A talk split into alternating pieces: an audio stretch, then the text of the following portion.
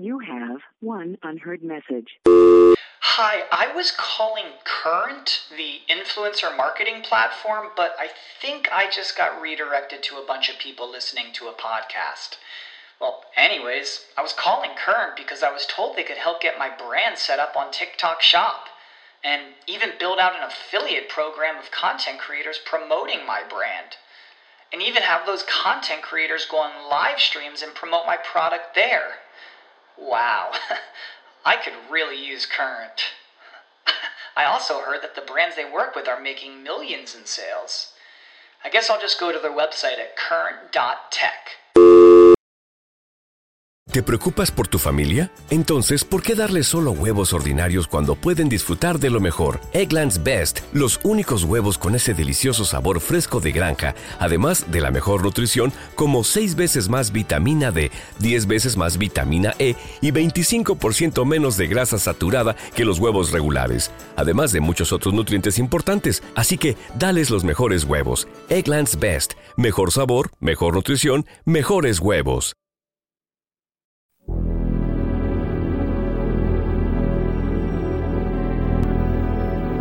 Secretos de un emprendedor presenta.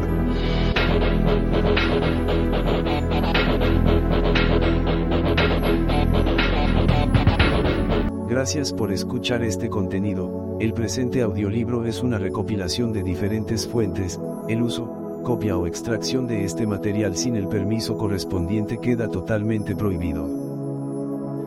Esta es una producción exclusiva para Streamile y todos los derechos reservados. Aprendizaje automático. El aprendizaje automático para principiantes que desean comprender aplicaciones, inteligencia artificial, minería de datos, big data y más. Sentado cómodamente sobre el grueso cojín, Mark Zuckerberg tomó un sorbo de agua y respondió con calma. Senador, tendré que responderle a esa pregunta. Era marzo de 2018. Estaba en el centro de la audiencia de Cambridge Analytica y sus 44 interlocutores del Congreso, su edad promedio era 62, luchaban para comprender cómo funciona Facebook. En lo que respecta a Mark, no solo esquivó una bala, sino que esquivó un meteorito que amenazaba con volar el esquema de recolección de datos más insidioso de la década. Nadie entendió el verdadero significado del escándalo de Cambridge Analytica, ni el Congreso, ni el público en general, ni los expertos de los medios, y Mark no estaba dispuesto a contarlo. Cambridge Analytica, una compañía externa, obtuvo una enorme cantidad de datos personales de usuarios confiados de Facebook, que luego ingresaron a una máquina para intentar predecir el comportamiento electoral de esas personas. En resumen, se trataba del aprendizaje automático. Este audiolibro explicará los conceptos, los métodos y la historia detrás del aprendizaje automático, incluida la forma en que nuestras computadoras se hicieron mucho más poderosas, pero infinitamente más estúpidas que nunca, y por qué todas las empresas de tecnología y su abuela quieren seguirnos las 24 horas del día, los 7 días de la semana desviando los puntos de datos de nuestros dispositivos electrónicos para que sean aplastados por sus programas que luego se convertirán en bolas de cristal virtuales, prediciendo nuestros pensamientos antes de que incluso los tengamos. La mayoría se escucha como ciencia ficción porque, en cierto sentido, es mucho más allá de lo que una persona promedio estaría dispuesta a creer que está sucediendo. Hay un montón de jerga matemática y programación en el aprendizaje automático, pero al ver que esta es una lectura destinada a los principiantes, se ha reducido todo lo posible y se ha puesto al final de este audiolibro mientras se mantienen los conceptos intactos. No es necesario ninguna experiencia o educación en particular para entender este audiolibro, pero si el lector la tiene, espero que esta guía sea una lectura perspicaz y agradable. Capítulo 1. ¿Qué es el aprendizaje automático? La definición real del aprendizaje automático es hacer que una computadora haga una tarea y darle una experiencia que haga que la computadora haga mejor la tarea. Es como si le enseñáramos a la máquina a jugar un videojuego y dejar que suba de nivel por sí sola. La idea es evitar cambiar manualmente el código en el programa, sino hacerlo de tal manera que pueda construirse por sí mismo, adaptarse a las entradas de los usuarios en tiempo real y simplemente tener un control humano de confianza de vez en cuando. Si las cosas van mal, apáguelo todo, vea dónde surgió el problema y reinicie el proyecto actualizado puede haber un ser humano involucrado desde el principio si el aprendizaje automático implica un aprendizaje supervisado, en el que una persona ayuda al programa a reconocer patrones y sacar conclusiones sobre cómo se relacionan.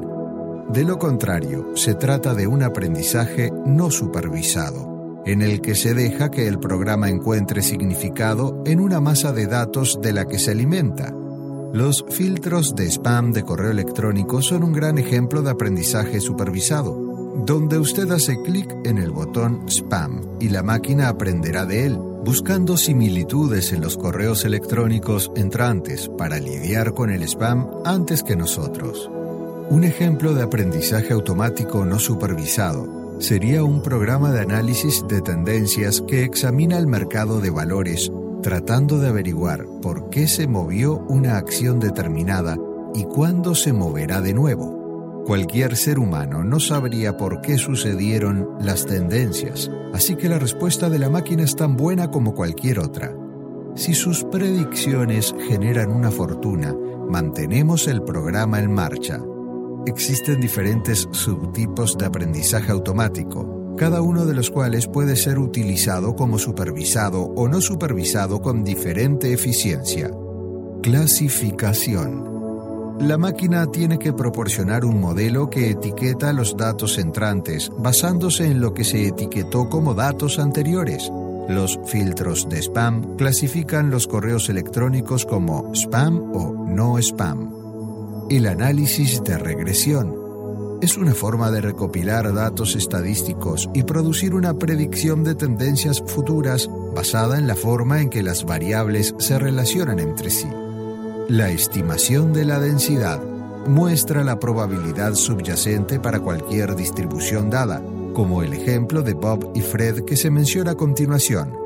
La reducción de dimensiones es una forma de simplificar las entradas y encontrar propiedades comunes, por ejemplo, un algoritmo de clasificación de libros que intentaría clasificar los libros en géneros basados en palabras claves en los títulos.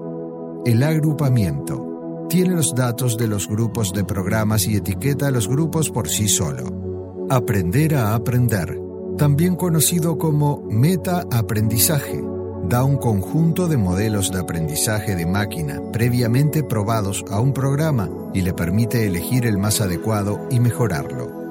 El aprendizaje automático es una ciencia iterativa, gracias a la capacidad de cualquier ordenador para ejecutar un programa miles de veces en un solo día, cambiando ligeramente con cada nueva pasada hasta que el resultado es mensurablemente mejor. Si eso suena como la evolución de los seres vivos es porque eso es exactamente lo que es. En teoría, un programa que se enseña a autoaprender y que luego se deja solo se volverá exponencialmente más inteligente, superando rápidamente la inteligencia animal y humana. Es en este punto cuando nos encontramos cayendo en la madriguera del conejo. ¿Tenemos el derecho de editar o matar un programa así? ¿Tiene derechos humanos y libre albedrío o está vinculado a la voluntad de su creador? ¿Puede sentir dolor? ¿Intentaría usurpar nuestro lugar? ¿Se volverá consciente?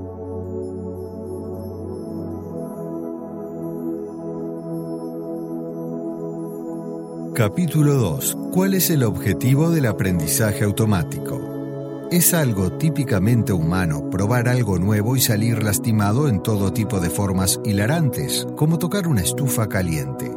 Hacemos estas cosas porque, en última instancia, nos mueve la curiosidad, la necesidad inquebrantable de saber, sentir y experimentar. Queremos saber qué pasará cuando toquemos la estufa caliente y el dolor que sentimos nos hizo tirar de la mano hacia atrás, enseñándonos algo sobre cómo funciona el mundo. La quemadura menor eventualmente se desvanecerá, pero la experiencia permanecerá como en un videojuego. Mientras tanto, será mejor que se ponga una pomada. Gracias a su cuerpo y a la forma en que usted se retroalimenta, su cerebro experimentará un entorno en constante cambio que le hará adaptarse y aprender nuevas habilidades, como cocinar, esquiar y pasear con confianza a un perro, impulsado por la misma curiosidad que le hizo tocar una estufa caliente. Más tarde, usted podría incluso conectar los puntos y descubrir que el sol, una vela y una antorcha se queman de la misma manera basándose simplemente en que hemos tocado una estufa caliente. Estas habilidades de curiosidad, corrección de errores y comprensión de conceptos abstractos parecen estar arraigadas en la biología de todos los seres vivos, y es lo que llevó a nuestra civilización a esta etapa. Pero ¿se podría hacer que una computadora aprendiera las mismas habilidades? Intentar responder a esta simple pregunta es lo que ha estado impulsando a los programadores y científicos durante varias décadas a crear mejores teléfonos inteligentes, cámaras más resistentes y aviones no tripulados más ligeros. No importa dónde estemos, estos tres dispositivos nos rodean de alguna forma un asistente personal que podemos llevar en el bolsillo, un potente dispositivo de grabación que se encuentra en la palma de la mano y una máquina programable que funciona por sí sola, pero que también puede ser controlada de forma remota. Poco a poco fuimos dando a nuestras estúpidas máquinas la capacidad de pensar, ver y moverse, ocupándose de las tareas más mundanas que realizamos pero ahora también están empezando a ser más inteligentes.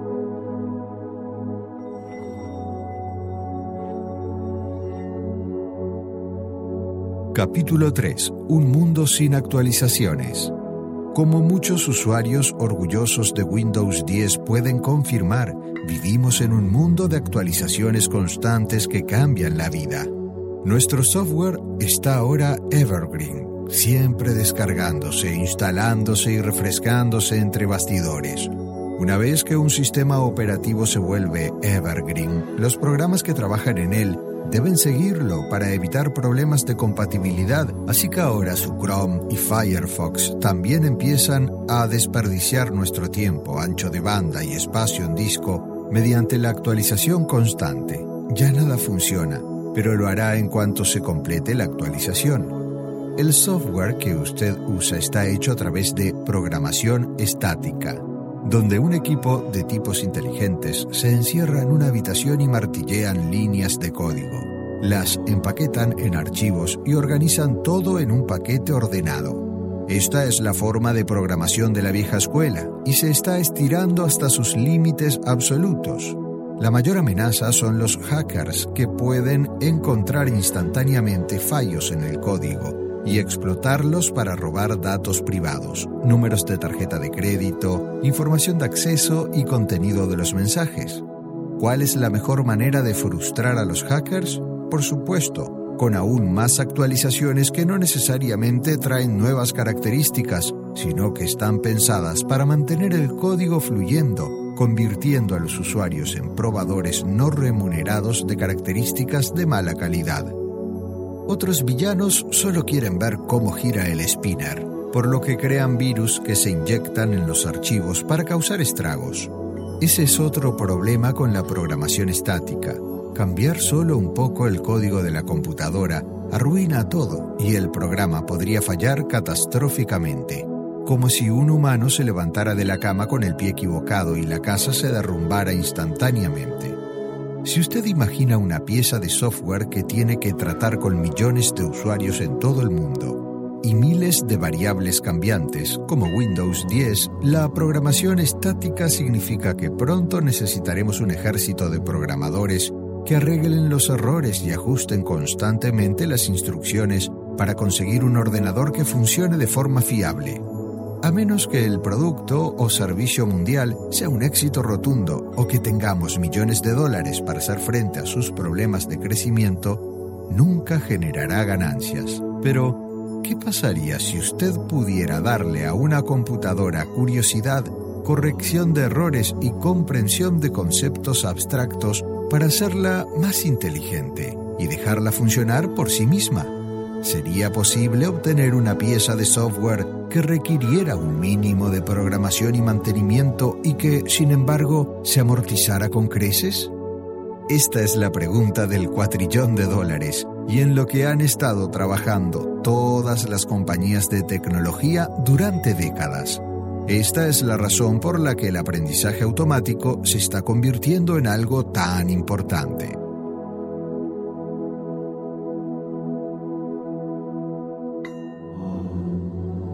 Capítulo 4. Historia del aprendizaje automático. Hay una rica historia de seres humanos tratando de hacer máquinas que puedan pensar por sí mismas o, al menos, proponer deslumbrantes demostraciones de un pensamiento similar al humano. El turco mecánico, fabricado por Wolfgang von Kempelen en 1770 y destruido en un incendio en 1840, es probablemente el ejemplo más famoso. Estaba compuesto por un maniquí sentado en un armario de 4 por 3 por 2 pies y una mesa de ajedrez en la parte superior, con toda la pantalla como un todo sólido. El maniquí no podía separarse de la mesa, que podía rodar sobre ruedas. La puerta del gabinete se podía abrir, mostrando una gran masa de engranajes y cableado en todos los sentidos y el inventor siempre permitía a los espectadores ver el interior de la máquina antes de un partido de ajedrez a distancia, brillando desde atrás con una vela para convencerlos de que no había nadie adentro. El turco se presentaba primero en un palacio austríaco, derrotando agresivamente a todos los contrincantes y, más tarde, recorriendo ciudades europeas con gran asombro. Su inventor no apreciaba la atención que recibía y lo exhibía regañadientes, alegando que era uno de sus inventos menores. El turco siempre jugó piezas blancas, pero fue un ajedrecista bastante fuerte, logrando impresionar a Benjamin Franklin y derrotando a Napoleón Bonaparte. La leyenda dice que Napoleón intentó hacer trampa haciendo un movimiento ilegal y que el turco castigaría devolviendo la pieza donde empezó y haciendo su propio movimiento. Napoleón siguió repitiendo el mismo movimiento ilegal hasta que el turco sacó todas las piezas del tablero, momento en el que Napoleón jugó un partido regular, perdiendo en 19 movimientos. Otra historia cuenta que Napoleón ató una bufanda alrededor de la cabeza del maniquí para impedirle ver, pero no obstante lo derrotó. El turco pasaría a ser de varios dueños, viajaría por el Reino Unido y ofrecería a sus oponentes un hándicap. El turco jugaba con un peón menos. También iría a los Estados Unidos, donde Edgar Allan Poe escribió un largo informe sobre eso y sus secretos. Es bastante seguro que las operaciones del autómata están reguladas por la mente, y nada más. En efecto, esta materia es susceptible de una demostración matemática a priori. La única cuestión entonces es la manera en que el albedrío humano es ejercido. También añadió, el autómata no siempre gana el juego. Si la máquina fuera una máquina pura, no sería el caso, siempre ganaría. El principio que se está descubriendo por el cual se puede hacer que una máquina juegue una partida de ajedrez, una extensión del mismo principio le permitiría ganar una partida. Una extensión más lejana le permitiría ganar todas las partidas, es decir, vencer cualquier partida posible de un antagonista. ¿Fue el turco mecánico la primera máquina inteligente o solo un elaborado truco de salón? Los compartimientos ocultos dentro del gabinete permitían a un jugador de ajedrez permanecer sentado cómodamente e incluso deslizar su asiento sobre rieles, permitiendo que el propietario del turco mecánico abriera gabinetes y mostrara varios engranajes y cables en acción a los escépticos. Las piezas de ajedrez se sujetaban al tablero con imanes fuertes que también movían las cuerdas unidas al tablero de ajedrez en miniatura dentro del gabinete, permitiendo que el maestro de ajedrez oculto viera lo que estaba sucediendo y respondiera con sus propios movimientos. El brazo izquierdo del turco podía moverse y la mano se abría y se cerraba a través de una serie de palancas, lo que permitía al jugador oculto mantener el partido en marcha. Si la pieza fue colocada incorrectamente o arrebatada de debajo de la mano del autómata, continuaría el movimiento y el propietario intervendría para completar la jugada. el turco mecánico será equipado más tarde con una caja de voz que podría exclamar jaque. El ajedrez demostró ser un juego popular para la exhibición de la inteligencia de la máquina. Y en 1890, un inventor español, Leonardo Torres y Quevado, creó un juguete simple que podía aparear a un oponente humano en una situación de juego final de rey y torre contra rey. El juguete era en realidad solo un circuito, un cable y un interruptor, y a veces se necesitaban 50 movimientos para resolver una situación que de otro modo podría haber tomado 15 o 20, pero que inevitablemente siempre ganaba.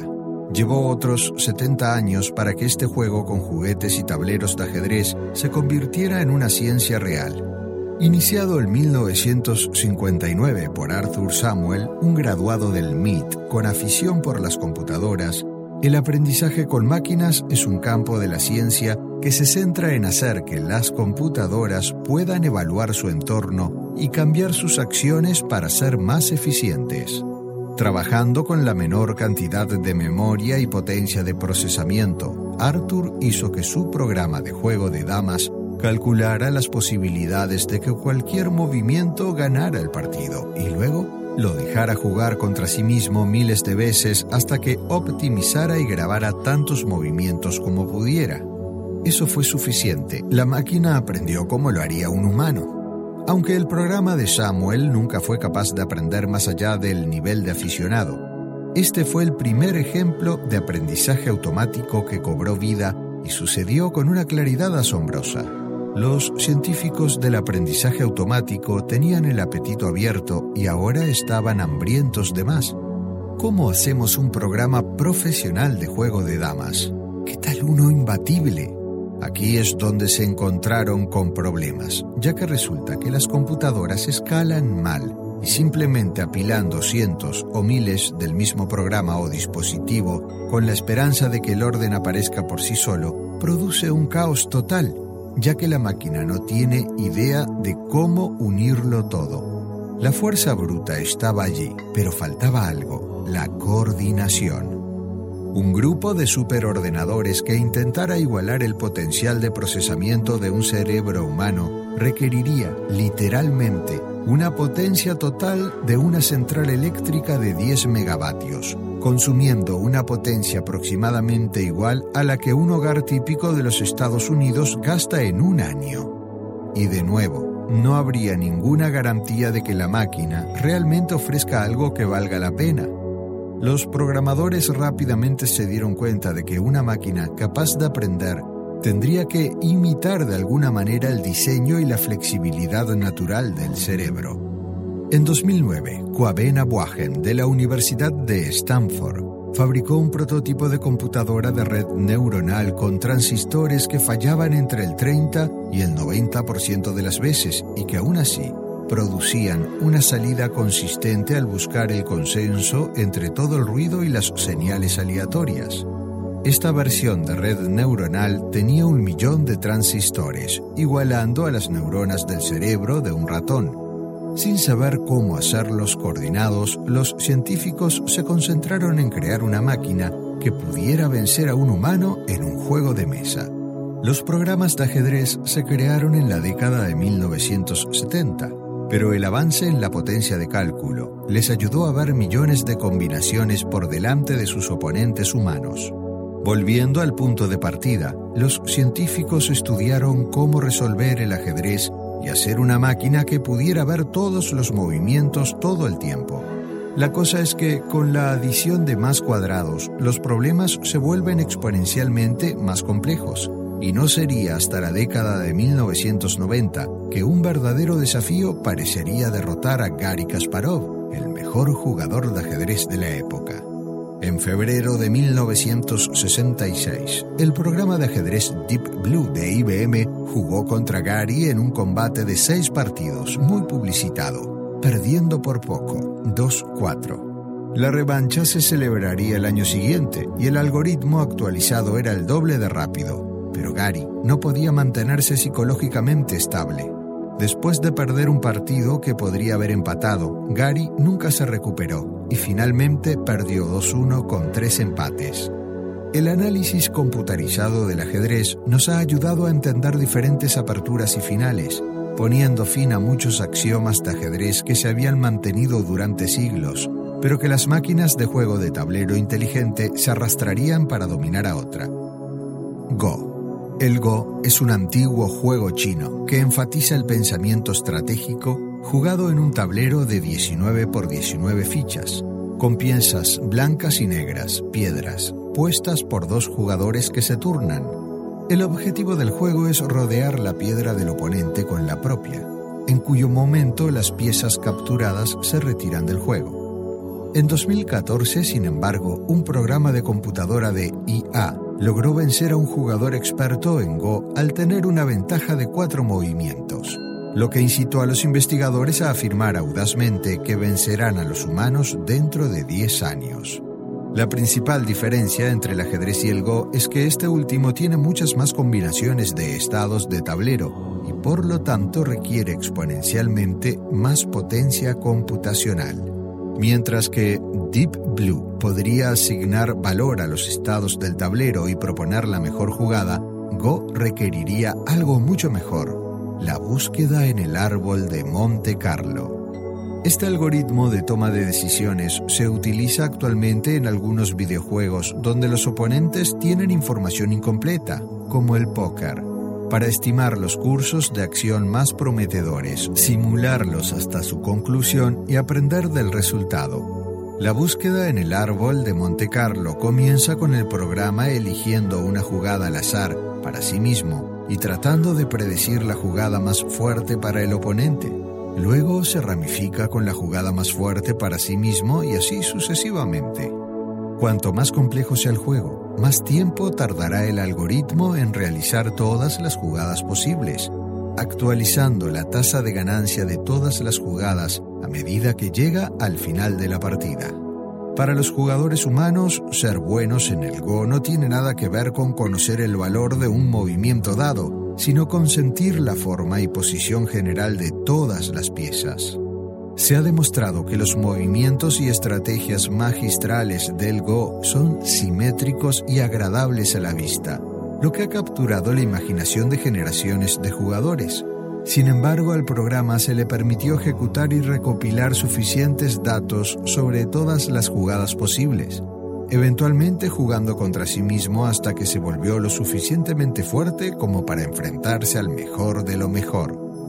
Fue en enero de 2016 cuando AlphaGo de Google, un experto programa de juego de Go, pasó por suficientes iteraciones y finalmente se enfrentó a Lee Sedol el mejor jugador de Go de la historia moderna, ganando 3 a 0. Los comentaristas que vieron los partidos señalaron que Lee Sedol mostró mucha vulnerabilidad mental, mientras que AlphaGo jugó un juego impecable.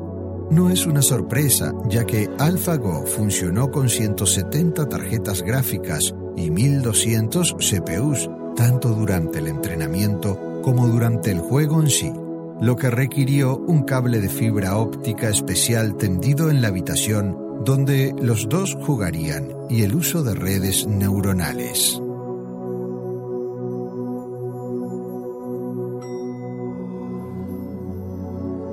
Capítulo 5. Redes neuronales. Redes neuronales es un concepto propuesto en 1944 por dos profesores de la Universidad de Chicago, que finalmente se transfirieron al MIT para trabajar en programas de aprendizaje automático. Las redes neuronales, ahora llamadas aprendizaje profundo, son una forma especial de unir muchos programas pequeños de aprendizaje automático y permitirles chatear entre ellos para intercambiar información por ejemplo, una red neuronal le puede mostrar muchas imágenes diferentes de coches hasta que se enseña a reconocer qué detalles de todas las imágenes de coches son relevantes, puertas, ventanas, neumáticos, etc., de una manera que solo un humano puede hacerlo. En realidad es bastante brillante cómo el cerebro humano puede reconocer patrones abstractos de todo tipo de formas eficientes, y cómo las redes neuronales tan cercanas y fascinantes llegan a eso. Cada uno de los nodos dentro de una red neuronal está conectado a una docena de otros nodos, pero los datos solo avanzan en función del valor que la red se asigna a sí misma. A veces ni siquiera los programadores saben cómo funciona la red neuronal, pero lo mismo podría decirse del cerebro humano y, sin embargo, todavía lo utilizamos a diario con un gran efecto. Las compañías de tecnología han estado usando redes neuronales para clasificar imágenes después de darse cuenta de su potencial, alimentándolas con millones de imágenes de lo que necesitan reconocer. Esto ayuda a los científicos a darse cuenta no solo de cómo funciona la visión por ordenador, sino también de cómo los seres humanos ven, piensan y perciben los objetos que les rodean. Por otro lado, las redes neuronales pueden ser fácilmente engañadas con imágenes revueltas que les parecen objetos reales. Mediante el uso de algoritmos evolutivos que seleccionan los resultados más adecuados y añaden una ligera mutación, la red neuronal puede producir una asombrosa obra de arte digna de una exposición en un museo o algo directamente sacado de un sueño vívido. En cierto modo, las redes neuronales sueñan cuando analizan cualquier tipo de contenido por ahora, una red neuronal podría tener la tarea mundana de escanear imágenes subidas a Facebook para determinar si tienen gatos, macetas o coches y ayudar a los discapacitados visuales. Pero en un futuro próximo, podríamos ver que realiza procesamiento de imágenes y evaluación visual en tiempo real. Las redes. Hi, I was calling Current, the influencer marketing platform, but I think I just got redirected to a bunch of people listening to a podcast. Well, anyways, I was calling Current because I was told they could help get my brand set up on TikTok Shop and even build out an affiliate program of content creators promoting my brand. And even have those content creators go on live streams and promote my product there. Wow. I could really use Current. I also heard that the brands they work with are making millions in sales. I guess I'll just go to their website at current.tech. Support for this podcast and the following message come from Corient. Corient provides wealth management services centered around you. They focus on exceeding your expectations and simplifying your life. Corient has been helping high achievers just like you enjoy their lives more fully, preserve their wealth, and provide for the people, causes, and communities they care about. As one of the largest integrated fee only registered investment advisors in the U.S., Corient has deeply experienced teams in 23 strategic locations. Corient has extensive knowledge spanning the full spectrum of planning, investing, lending, and money management disciplines. Leverage Corient's exclusive network of experts to craft custom solutions designed to help you reach your financial goals, no matter how complex they may be. Real wealth requires real solutions. For more information, connect with a wealth advisor today at corient.com. That's C O R I E N T.com. Corient.com. You know how to book flights and hotels. All you're missing is a tool to plan the travel experiences you'll have once you arrive. That's why you need Viator. Book guided tours, excursions, and more in one place. There are over 300,000 travel experiences to choose from, so you can find something for everyone. And Viator offers free cancellation and 24 7 customer support for worry free travel. Download the Viator app now and use code Viator10 for 10% off your first booking in the app. Find travel experiences for you. Do more with Viator. neuronales también pueden utilizarse para el procesamiento del lenguaje natural, PNL.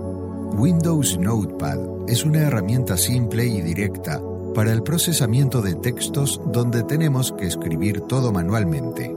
Pero un Notepad PNL sería capaz de responder literalmente a las preguntas escritas en él o escribir un resumen de un bloque de texto. ¿Qué tal un futuro en el que una red neuronal de PNL revise un libro y escriba un informe sólido en dos minutos?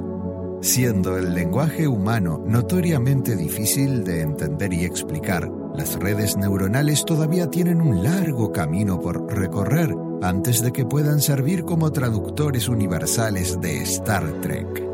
Por ahora, las redes neuronales podrían ser mejores en el reconocimiento facial y el análisis de palabras clave que en la lectura real, donde un niño típico de cuatro años las supera fácilmente.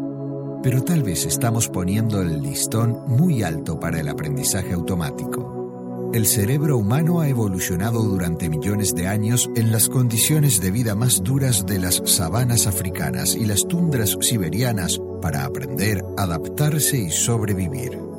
No es de extrañar que usted tenga un cojín amortiguador de líquido cefalorraquídeo dentro del cráneo, que le proporciona una flotabilidad neutra, evitando que se derrumbe por su propio peso, y que funcione con 20 vatios de potencia, lo suficiente como para iluminar una pequeña bombilla de luz incandescente. A pesar de su adaptabilidad, el cerebro humano falla todo el tiempo y le puede hacer recordar cosas que no sucedieron. Hablando de eso, ¿apagó la estufa? Será mejor que lo vuelva a comprobar por si acaso. Resulta que miles de millones de neuronas en el cerebro humano están formadas por un diálogo constante entre ellas para llegar a un consenso mientras que una buena parte de ellas no producen más que ruido y parloteo, pero este sistema funciona. No solo eso, sino que es el hogar del concepto más escurridizo de nuestra existencia, la conciencia.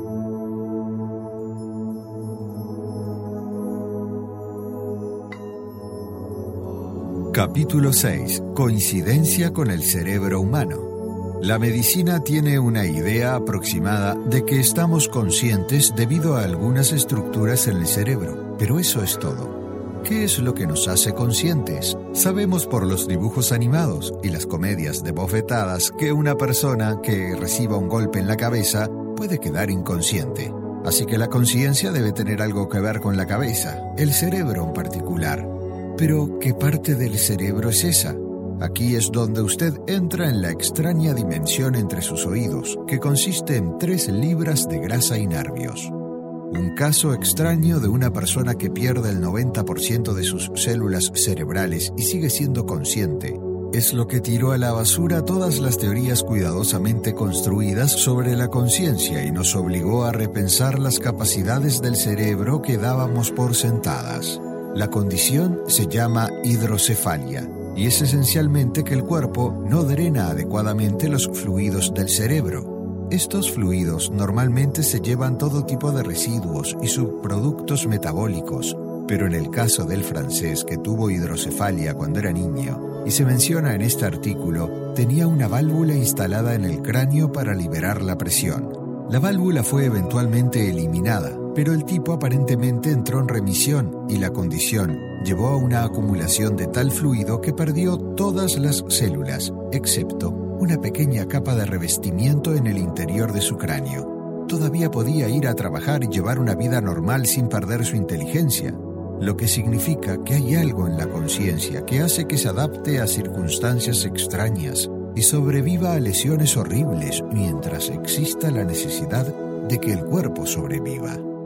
Este caso también muestra que la conciencia es una propiedad emergente de un cuerpo que tiene que navegar por el mundo, no necesariamente algo que un cerebro tiene por sí mismo. En cierto sentido, la conciencia es la voluntad de vivir y el tipo pudo sobrevivir casi sin cerebro porque así lo quiso y su familia lo necesitaba. Este es el tipo de cosas que los científicos que aprenden a usar máquinas se quedarían boquiabiertos al escucharlas. ¿Cómo le daría a sus máquinas ese tipo de capacidad de supervivencia y resiliencia? ¿Cómo haría para que quieran vivir y luchar en este mundo conflictivo y desordenado? ¿Cómo le daría un sentido de propósito, algo que no estamos seguros de cómo hacer con los humanos? Esto suena como la introducción perfecta a un futuro exterminador, con máquinas empeñadas en erradicar a los humanos sin una buena razón. ¿Demasiado? Es solo otro día más en el mundo de la máquina de aprendizaje, donde la ciencia y la filosofía se unen para tomar una copa, empezar una pelea y convertirse en los mejores amigos. En resumen, hacer un robot inteligente implicaría darles un programa de aprendizaje de cuerpo y máquina que pudiera navegar por el mundo por sí mismo. En ese momento, supuestamente se volverían conscientes, pero no se sabe qué pasaría después.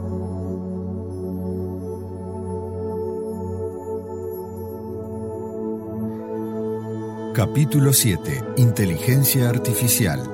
Durante la década de los 90, los científicos que aprenden a manejar máquinas declararon su sueño de hacer una inteligencia artificial, un genio en una botella que podría hacerse para aprender todo, en segundo plano, y enfocado en resolver problemas prácticos, tales como hacer programas que pudieran establecer un diagnóstico médico basado en probabilidades. Si Bob fuma, no hace ejercicio, tiene sobrepeso y sufre un ataque cardíaco a los 52 años, ¿cuáles son las probabilidades de que Fred, que fuma y no hace ejercicio, pero no tiene sobrepeso, también tenga uno a los 52 años? ¿Y cuánto debemos modificar los costes de su seguro médico? Basado en una sola muestra, es imposible de decir, pero cuando la máquina es alimentada con datos anónimos de miles y miles de enfermedades diagnosticadas en modelos de aprendizaje supervisado, es posible obtener diagnósticos altamente precisos sin que ningún médico vea al paciente o el paciente sienta ningún síntoma. Aún así, los médicos no serán expulsados de los hospitales pronto, ya que los cuerpos humanos son tan maravillosamente raros que siempre hay un caso entre mil que solo pueden arreglar personas como el Dr. House. En una gran ciudad, esto significa un flujo constante de gente que pegaba su lengua a su mejilla o se tragaba una bombilla entera, algo que ningún tipo de IA podía resolver. Es la llegada de Internet como la autopista global de datos lo que ha cambiado todo de nuevo y ha hecho que la perspectiva de la IA parezca tentadoramente cercana. Por mucho que los científicos hayan intentado alimentar un programa con datos, nada puede superar a un motor de búsqueda global con millones de usuarios, simplemente hacer que una máquina se conecte con la fuente incesante de puntos de datos y dejar que aprenda. También hubo algunos beneficios para el público en general, ya que los motores de búsqueda necesitan aprender tanto como sea posible acerca de los usuarios individuales para proporcionar resultados a medida. En otras palabras, Google quiere saber a qué usuario les gusta la música y qué tipo de búsqueda presentar a cada grupo los resultados más relevantes. A la hora de buscar rock, una ventaja añadida es que la máquina que mira y calcula los datos personales de los usuarios técnicamente no cuenta como una invasión de la privacidad. Este esquema requería la adopción de un almacenamiento solo en línea, siendo nube el término de marketing inteligente para ello. Una vez que los usuarios se sintieron cómodos al tener sus datos privados en la nube, también conocida como la computadora de otra persona, donde no tienen el derecho de verlos o editarlos, la transformación del aprendizaje automático en la construcción de la IA podía comenzar en serio. Tenga en cuenta lo crucial que es que nadie sabe realmente cómo funcionan los motores de búsqueda o que incluso implican el aprendizaje automático. Esto se debe a que, a diferencia del software de programación estático que le da al usuario todos los archivos para ejecutar, jugar y modificar, el modelo de aprendizaje de la máquina tiene que aislar el programa vulnerable e incluso ocultar el hecho mismo de que está aprendiendo, o los usuarios podrían tratar de meterse con él, sesgando los resultados. Una IA lanzada a la corte pública de opinión no tiene ninguna posibilidad como lo demuestra Tai de Microsoft, un chatbot con el que los usuarios podían interactuar a través de Twitter en marzo de 2016. Tai fue programada para aprender claves sociales y responder a temas basados en sus interacciones en Twitter con sus usuarios reales, pero la avalancha de comentarios odiosos y racistas rápidamente la convirtió en una fanfarrona. Watson de IBM, el mismo que salió en los titulares dominando a los humanos en riesgo, también experimentó un caso severo de boca sucia en 2013, cuando se le permitió aprender gramática de urbandictionary.com, inicialmente una colección de jerga real que se convirtió en un batiburrillo de usuarios compitiendo para crear las descripciones más extravagantes de actos sexuales imaginarios. Los investigadores que cuidaban de Watson finalmente tuvieron que borrar cada rastro de diccionario urbano de su memoria cuando comenzaron a decir palabrotas. Los científicos de la IA probablemente se burlarían de Tai y la llamarían una IA estrecha, es decir, una IA destinada a hacer una sola tarea. A medida que el aprendizaje automático mejora, el concepto de la IA estrecha se amplía constantemente hasta el punto de que lo que parecía imposible ayer se ha vuelto estrecho hoy en día. Solo otro descubrimiento asombroso que ahora es completamente común. Lo que los científicos quieren es una IA general, es decir, una IA con las mismas capacidades que tendría un humano, curiosidad, corrección de errores y capacidad para captar conceptos abstractos. Este es el tipo de inteligencia artificial que uno podría publicar en Twitter sin miedo a convertirse en un fanático, hacer que discuta con los fanáticos y convencerlos de que están equivocados. La etapa final en la evolución de la IA es la Super IA. Esta es una IA que tiene todas las características de una deidad, omnipresente, omnisciente y omnipotente.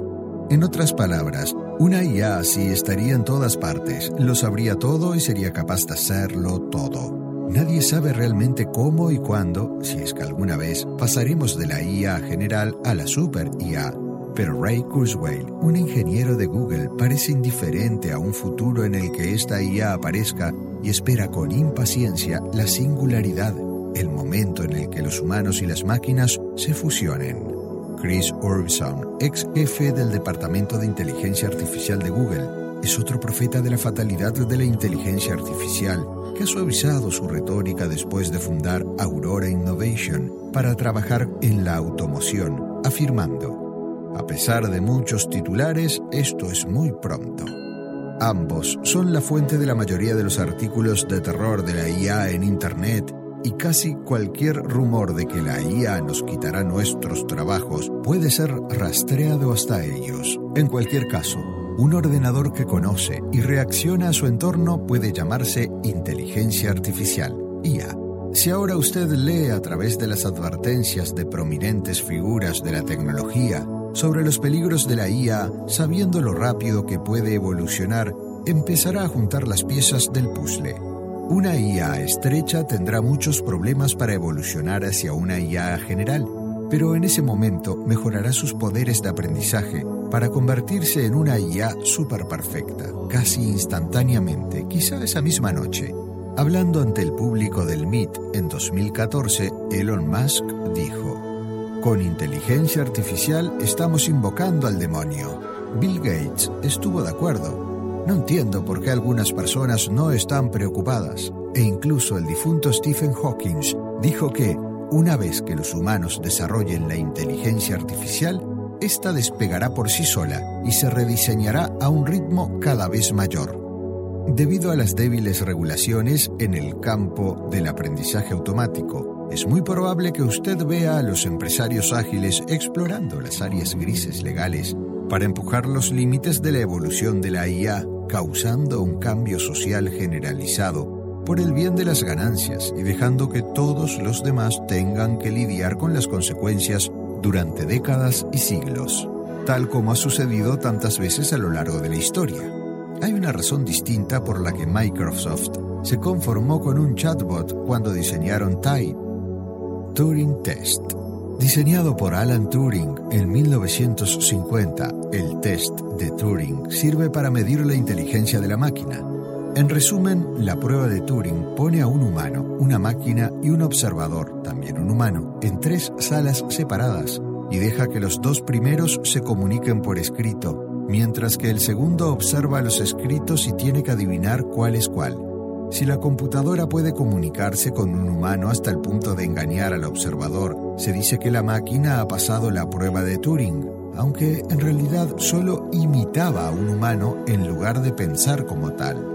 Un concepto relacionado es un programa Turing Complete, lo que significa que puede simular cualquier programa pasado, presente o futuro, lo que obviamente nunca va a suceder haciendo del término en sí una broma interna entre los científicos que aprenden con máquinas y un recordatorio constante de que hay que mantenerse en contacto cuando se exploran áreas de interés. Nótese cómo los chatbots tardaron décadas en hacerse realidad, pero la introducción de Internet prácticamente hizo que aparecieran de la noche a la mañana, y ahora son considerados una molestia, solo otro descubrimiento asombroso que se ha convertido en algo completamente común.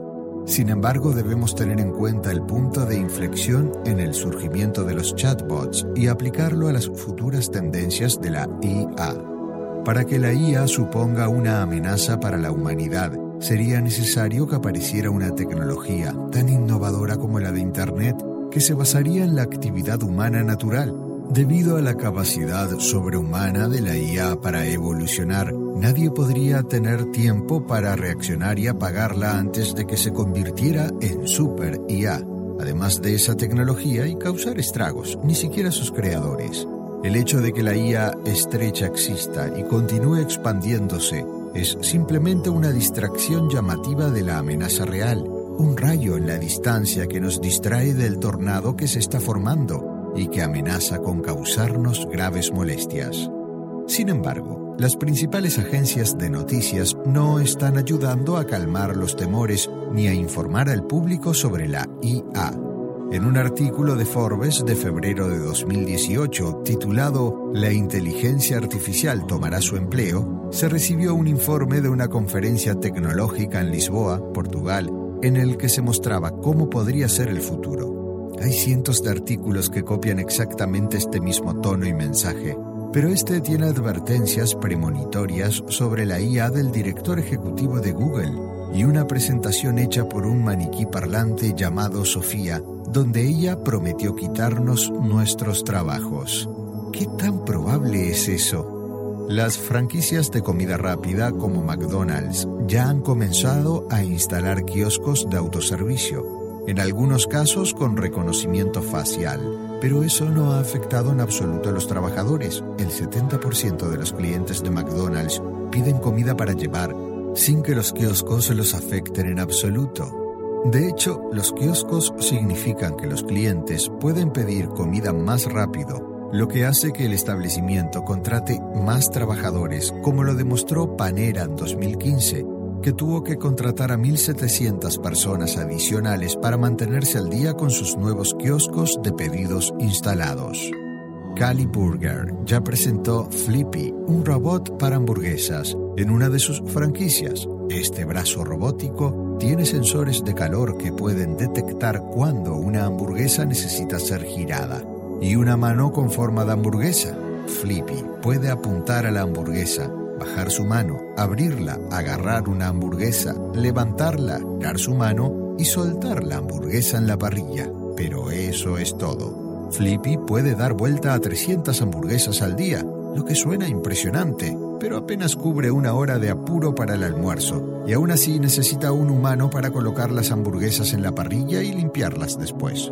Usar cientos o miles de flippies tampoco funcionaría, ya que la tecnología escala pobremente y una y otra vez la gente tendría que ser contratada para vigilar y limpiar constantemente los robots. Flippy ya tuvo que ser desmantelado para su reparación, debido al ritmo frenético al que las hamburguesas necesitaban ser volteadas, pero aún así fue traído de vuelta, porque es un titular de noticias asombroso. Esto es, en esencia, lo que las empresas están haciendo, utilizando la novedad de emplear una IA estrecha, aunque no funcione en absoluto, para distinguirse de sus competidores. Por supuesto, todas estas historias de la IA les quitará sus empleos son adecuadas para una increíble velada junto a la chimenea, pero recuerde que solo la IA estrecha es factible en este momento, como la de Rumba, el robot de limpieza de suelos. Este simpático robot aparece en muchos videos virales con mascotas mientras patrulla la casa, pero en realidad falla todo el tiempo. El fallo más común que lo detiene en su camino es el círculo de baile, y es causado por la suciedad que obstruye sus sensores ópticos. Si una IA estrecha a la que se le ha encomendado la simple tarea de barrer el suelo falla debido a la suciedad, de modo que el ser humano tiene que remangarse, desmontar el robot para limpiarlo y hacerlo funcionar de nuevo, imaginemos un escenario en el que un general o una super IA que ha sido configurado para dirigir ciudades enteras se ve afectado por un rayo o por un tornado para volverse loco. ¿Cuál es el resultado más posible? Humanos saltando y arreglando las cosas, asignando todos sus resultados a la IA las cosas pueden ir mal y van mal de tantas maneras asombrosas que solo la creatividad humana las mantiene a flote y no hay manera concebible de que la IA les ayude en eso.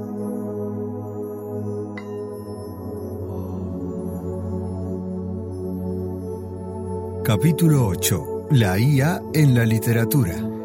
Los escritores de ciencia ficción han jugado con la idea y las implicaciones de la inteligencia artificial durante bastante tiempo, siendo el Yo Robot de Isaac Asimov el mejor ejemplo. Publicada en 1950, esta colección de cuentos imagina un futuro en el que los robots tienen una mente propia, pero están atados por tres reglas implantadas en sus cerebros, esencialmente haciéndoles ver y obedecer a los humanos como sus dioses benevolentes.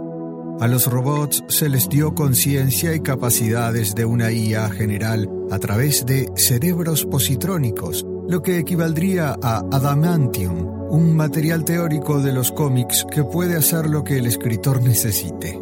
También hubo una adaptación de la película de 2004 con Will Smith que no hace justicia a la historia o a los conceptos que hay detrás de ella, pero que es una introducción burbujeante y observable a la idea de la IA. Otro golpe a la idea de la IA como la solución a todo viene en la guía del autoestopista intergaláctico de Douglas Adams. Originalmente una serie de novelas que comenzó en 1979 con muchos elementos satíricos en lo que se refiere a la tecnología. Una trama de un punto en particular se burla del aprendizaje de la máquina. Cuando cierta raza de extraterrestres hiperinteligentes decide crear una super IA, conocida como pensamiento profundo, para darles la respuesta a todo, reflexiona durante 7.5 millones de años y finalmente produce una respuesta. La perspicacia lúcida detrás de este punto de la trama es que incluso la super IA podría resultar ser tan despistada como nosotros, girando sus ruedas cuando se trata de responder a preguntas profundas sobre la naturaleza de la vida misma. En un giro de ironía, Pensamiento Profundo sugiere a sus creadores hacer una máquina de computación aún más poderosa, un planeta lleno de seres vivos capaces de razonar. Esto resulta ser la Tierra y se destruye un par de minutos antes de que la respuesta final sea realmente alcanzada por alienígenas felizmente inconscientes que solo querían hacer un bypass galáctico. Saboteadores.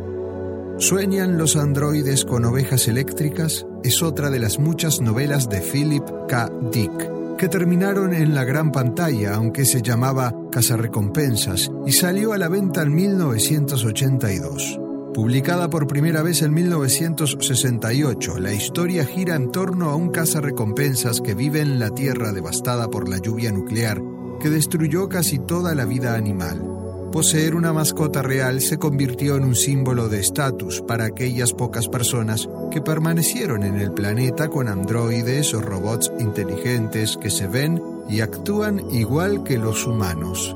Los temas de la religión, la empatía y la conciencia ambiental se unen para plantear una pregunta conmovedora. ¿Qué es lo que nos hace humanos? Una de las últimas líneas resume la novela. Las cosas eléctricas también tienen su vida, por muy miserables que sean. En todos los ejemplos de IA en la literatura usted ve que se plantean preguntas razonables y relevantes 50 años o más antes de que se convierta en parte de cualquier debate.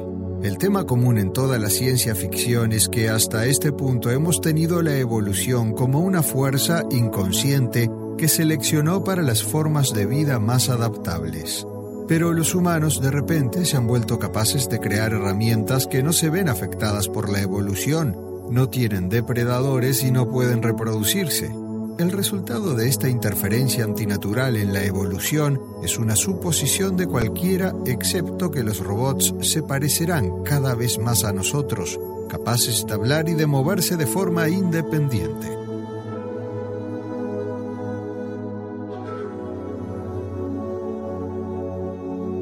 Capítulo 5. Robots que hablan y caminan. Un androide parlante llamada Sofía, la misma que pronunció un discurso en Lisboa, ya hizo una gira alrededor del mundo, hablando en diferentes conferencias técnicas con gran éxito. Sofía puede emocionar con su cara y hablar por sí misma, entablando una conversación sobre cualquier tema, aunque sí produce respuestas imprecisas cuando se enfrenta a una pregunta extravagante. Desarrollada por Hanson Robotics, Sofía afirma que eventualmente quiere ir a la escuela, estudiar, hacer arte empezar un negocio e incluso tener su propia casa y familia. Pero su declaración más infame es que quiere destruir a todos los humanos. La piel de silicona, las cámaras dentro de los ojos y el software de reconocimiento facial permiten a Sofía reconocer y recordar a los individuos, dar opiniones y aprender de sus interacciones. Arabia Saudita ha dado la ciudadanía a Sofía, convirtiéndola en la primera ciudadana androide con pasaporte. Actualmente no puede hacer nada más que discutir ciertos temas, pero ya se está probando una línea de androides útiles en Bélgica y Japón para hacer compañía y servir a los ancianos, como Pepper. Pepper es un simpático robot de 30.000 euros que se anuncia como el futuro de la asistencia sanitaria. Desarrollado por la empresa belga Sorabots y probado en dos hospitales belgas como recepcionista, Pepper puede hablar en 20 idiomas, aunque bromeará alegando que solo una a la vez, y reconocer la edad del humano para dirigirlo al departamento correcto. Antes de eso, en centros comerciales franceses y tiendas japonesas, Pepper también se matriculó en una escuela secundaria japonesa junto con adolescentes para ayudarles a aprender inglés. También puede entender las emociones de las personas y reírse de sus bromas para hacerlas sentir mejor. Si todo lo demás falla, Pepper tiene una tableta en el pecho que se puede usar para obtener más información. Algunos modelos de androides son demasiado caros y delicados para un uso doméstico, como el Asimo de Honda, que puede subir y bajar escaleras y se reservan para salas de exposición y conferencias técnicas como un juguete de novedad destinado a ser utilizado en zonas de crisis como Fukushima para cerrar las válvulas de los reactores en lugar de los científicos humanos. Asimo no estuvo a la altura de las circunstancias y no puede andar adecuadamente por encima de los escombros, pero puede correr a una velocidad de 5 o 6 mph y usar el lenguaje de señas. Otras empresas de robots se abstuvieron de hablar y sonreír, optando por formas animales para hacer un robot andante estable como Boston Dynamics y su Big Dog. Presentado en 2008, Big Dog se asemeja a un perro de cuatro patas sin cabeza con tocones en lugar de patas. Puede caminar cuesta arriba y cuesta abajo a través de la nieve y el hielo a 2 o 3 mph, recuperando el equilibrio por sí solo cuando resbala o cuando es empujado. Todo esto mientras lleva las mochilas en su espalda, lo que implica que se utilizaría para entregar suministros en zonas de combate. El diseño de Big Dog evolucionaría a lo largo de los años, terminando en febrero de 2018 como Spot Mini, con una pinza en un brazo flexible en lugar de una cabeza, capaz de abrir puertas a pesar de que un científico tratara de detenerlo. En mayo de 2018, Boston Dynamics lanzó un video de su Spot Mini paseando por uno de sus almacenes. En el exterior hacia el siguiente edificio, subiendo y bajando un tramo de escaleras, y luego todo el camino de vuelta por su cuenta. A través de los videos de Boston Dynamics podemos ver a los científicos molestando, disuadiendo y obstruyendo a Big Dog y Spot Mini, haciéndonos sentir mal por los pobres, por muy insensatos que sean. Nos identificamos con otros seres vivos y eso es parte esencial de la existencia humana, pero parece que también somos capaces de sentir lástima por los robots que muestran suficiente entusiasmo. Ciertamente querríamos detener ese tipo de abuso si se hiciera a un animal de verdad, pero ¿qué hace que los robots... What's the easiest choice you can make? Window instead of middle seat? Picking a vendor who sends a great gift basket? Outsourcing business tasks you hate? What about selling with Shopify? Whether you're selling a little or a lot, Shopify helps you do your thing, however you cha-ching. Shopify is the global commerce platform that helps you sell at every stage of your business. From the launch your online shop stage to the first real life store stage, all the way to the did we just hit a million orders stage. Shopify's there to help you grow. Whether you're selling scented soap or offering outdoor outfits, Shopify helps you sell. Wherever and whatever you're selling, Shopify's got you covered. Sign up for a $1 per month trial period at shopify.com slash try. Go to shopify.com slash try now to grow your business, no matter what stage you're in. Shopify.com slash try. ¿No se merece tu familia lo mejor? Entonces, ¿por qué no los mejores huevos? Ahora, Egglands Best están disponibles en deliciosas opciones. Huevos clásicos, de gallina libre de jaula y orgánicos de Egglands, que ofrecen un sabor más delicioso y fresco de granja que le encantará a tu familia. En comparación con los huevos ordinarios, Egglands Best contiene la mejor nutrición como 6 veces más vitamina D, 10 veces más vitamina E y el doble de omega 3 y B12. Solo Egglands Best. Mejor sabor, mejor nutrición, mejores huevos. Visita egglandsbest.com para más información. Save big on brunch for mom, all in the Kroger app. Get 16 ounce packs of flavorful Angus 90% lean ground sirloin for $4.99 each with a digital coupon. Then buy two get two free on 12 packs of delicious Coca Cola, Pepsi, or 7UP, all with your card. Shop these deals at your local Kroger today or tap the screen now to download the Kroger app to save big today. Kroger, fresh for everyone. Prices and product availability subject to change. Restrictions apply. See site for details. Sean diferentes, que nos hace conscientes de que eso no se aplica a estos robots autónomos. Los filósofos han estado tratando de explicar el origen de la conciencia durante miles de años y nunca han encontrado una respuesta real, así que vamos a hacer que todo el campo de aprendizaje de la máquina sea 10.000 veces más complicado añadiendo conciencia a la mezcla. Los expertos legales ya están discutiendo si una IA debe gozar de la protección de la primera enmienda y tener derecho a la libertad de expresión. En un artículo de 2016 titulado Siri, por favor, Derechos de libertad de expresión e inteligencia artificial, profesores de derecho Tony M. Massaro y Helen Norton señalan que el cambio constitucional parece inevitable y que la primera enmienda no exige que el orador sea humano ni que diga nada significativo, pero eso no significa que las alarmas de los automóviles tengan libertad de expresión.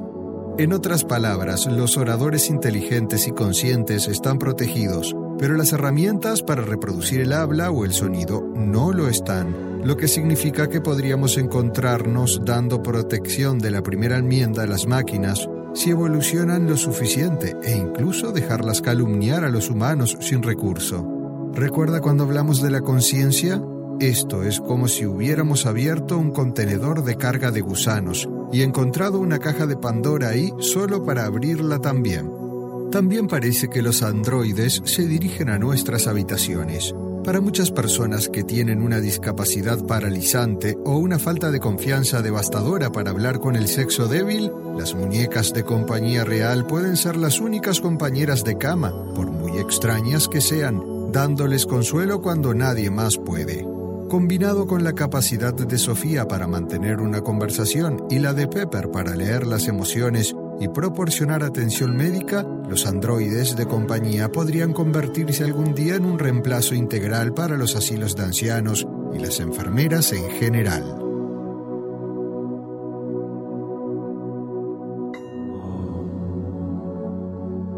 Capítulo 10. Automóviles de autoconducción. No es un piso típico de una casa, sino que la vida misma es desordenada, caótica e impredecible y es lo que nos obliga a invertir un gran esfuerzo para mantener las cosas en un orden que apenas funciona.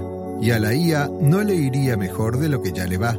Tenga eso en mente cuando pase al siguiente tema, automóviles de autoconducción. Los automóviles de autoconducción están de moda, siendo el Tesla de Elon Musk el ejemplo más destacado. Probablemente deberíamos tomarnos un momento para explicar los matices detrás de esta moda.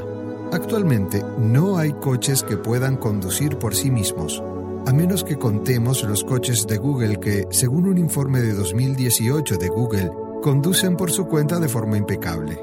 Y los coches sin conductor son ilegales de todos modos, lo que significa que tiene que haber un conductor presente, aunque no tiene que tener las manos en el volante. La propia web de Tesla muestra un video que dice lo mismo cuando se muestra a un conductor con las manos fuera del volante.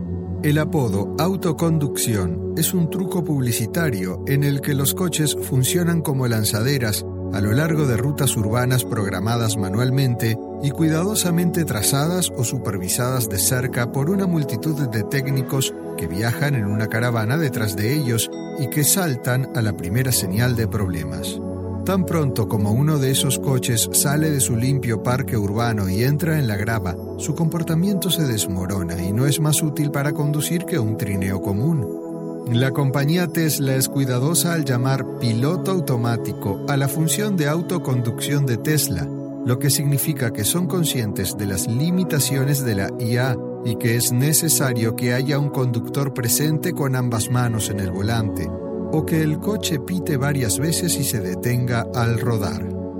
Un piloto automático Tesla trabaja escaneando constantemente la carretera en busca de líneas y manteniendo el coche entre ellas mientras detecta si hay otro tráfico o peatones cerca y ajusta automáticamente su velocidad. Eso suena genial sobre el papel, pero cuando hay errores en un piloto automático Tesla AI se pierden vidas. En mayo de 2018 un Tesla se estrelló contra una barandilla en Ticino, Suiza, y estalló en llamas, matando a su conductor. Otro Tesla golpeó un muro de hormigón en Lauderdale, Florida, cinco días antes y también se incendió, matando a dos adolescentes en el asiento trasero e hiriendo al tercero en el trasero. Los accidentes no se vieron favorecidos por el hecho de que Tesla utiliza baterías de iones de litio que tienden a explotar violentamente cuando se aplastan o se retuercen, como en un choque. Aunque hay muchos accidentes automovilísticos y muertes causadas por conductores humanos, estamos acostumbrados a tratar con conductores descuidados, por ejemplo, demandándolos o quitándoles sus licencias pero, ¿qué hacemos con el mal comportamiento de la IA en la carretera? Otro problema es si el piloto automático de IA está programado para seguir la letra de la ley de tráfico a una T, pero ningún conductor humano a su alrededor obedece la ley, haciendo del coche de IA la causa del caos. Esperamos contar con un asistente de conducción de IA potente y robusto, que nos ayude a reducir el tiempo y la energía que gastamos durante el viaje pero eso no parece posible o probable en un futuro próximo. El sueño es subir a un auto con una manta y echarse una siesta de dos horas mientras el auto tararea hacia el lugar de trabajo, y luego hacer lo mismo en el camino de regreso. Esta es la promesa implícita en la idea de los automóviles de autoconducción, pero no es así que funcionan en absoluto. De hecho, si un Tesla choca contra una pared en un punto de la carretera, podemos estar seguros de que otros también lo harán, como se ve en el video de CBS News, donde un conductor de Tesla prueba su auto cerca del mismo lugar donde otro Tesla tuvo un accidente y experimenta exactamente el mismo tipo de comportamiento errático. La explicación oficial de por qué un Tesla puede desviarse hacia un divisor concreto en el modo de piloto automático es que no pueden ver las líneas con claridad lo que nos muestra lo poco fiable que es la IA de conducción. Pero incluso si se estropea de vez en cuando, va a hacer todo lo posible para mantener al conductor a salvo, ¿verdad?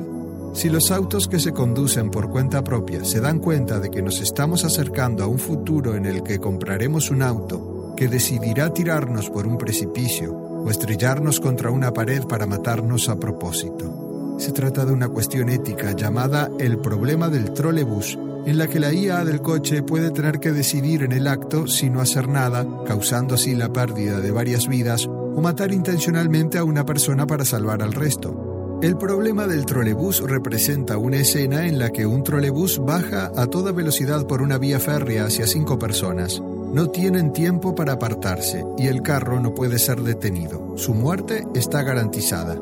Hay un cruce de ferrocarril entre el carro y el grupo de personas y estamos parados justo al lado de la palanca que puede desplazar el cruce y redirigir el carro hacia el segundo carril. El único problema es que hay otra persona en la segunda banda. ¿Qué haría? ¿Dejar que cinco personas mueran o matar a una para salvar al resto? El problema del trolebús plantea las cuestiones de moralidad. ¿Quién decide si tiene derecho a quitarle la vida a alguien? ¿Y cómo medimos qué vida es más valiosa? ¿Qué pasa si hay cinco personas mayores en el primer carril y una joven embarazada en el segundo carril? Ahora, imagine una IA de conducción imperfecta, con sensores que pueden atascarse por la suciedad y no ver claramente las líneas que llegan a decidir quién vive y quién muere, amplificarla en un millón y obtener un montón interminable, un salvaje oeste vehicular diferente a todo lo que hemos visto en la historia de la civilización. Este es el tipo de dilemas en los que se encuentran los científicos de la IA ya que su IA preparada mediante el aprendizaje automático tiene que salir de los laboratorios estériles al mundo real. Si un coche que utiliza el aprendizaje automático pudiera matar a una persona, ¿quién sería el responsable? ¿Los programadores que hicieron el código base? ¿Los ingenieros que trabajaron en el chasis o el vendedor que lo vendió? El escenario más realista es que cualquier auto conducido por IA vendrá con una exención que dice que el conductor está dispuesto a morir si la IA decide que una vida vale menos que la de cualquier otra persona al azar. Al igual que con los términos de servicio de Facebook, todo el mundo va a pasar por alto esos contratos, dejando sus vidas al capricho de una IA para probar un nuevo juguete brillante. ¿Qué hay de los camioneros? Este es otro campo en el que la conducción de la IA está prometida para alterar la economía. Pero una vez más vemos trucos de marketing y mucha hinchazón de la IA.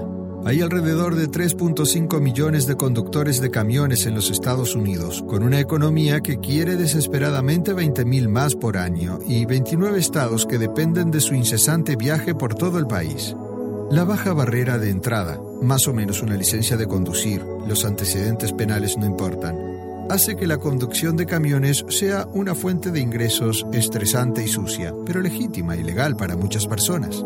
Un artículo de 2016 de El Guardián pinta esencialmente el cuadro de flotas de camiones de autoconducción que dejan a todos los camioneros del mundo buscando migajas, proponiendo como solución el ingreso básico universal, como es habitual en El Guardián. Aunque los convoyes de camiones autopropulsados han navegado con éxito por rutas más cortas, siempre ha sido una maniobra publicitaria realizada bajo fuerte vigilancia y escolta de ingenieros listos para saltar, lo mismo que mencionamos que se ha hecho con los coches. Por ejemplo, este artículo celebra el viaje a través de la UE de un convoy de camiones de diferentes fabricantes. ¿Cuál es la trampa? Los camiones eran semiautomáticos, lo que significa que había un conductor presente en cada uno de ellos, lo que hace que el logro en sí mismo sea irrelevante. Para la mayoría de los lectores que solo leen el titular y ojean el resto, la conclusión sería que la IA reemplazará a los camioneros. Pero para el lector astuto que sabe que los automóviles de autoconducción simplemente no existen y que no están permitidos legalmente en la carretera sin un conductor humano, el artículo completo se queda incompleto.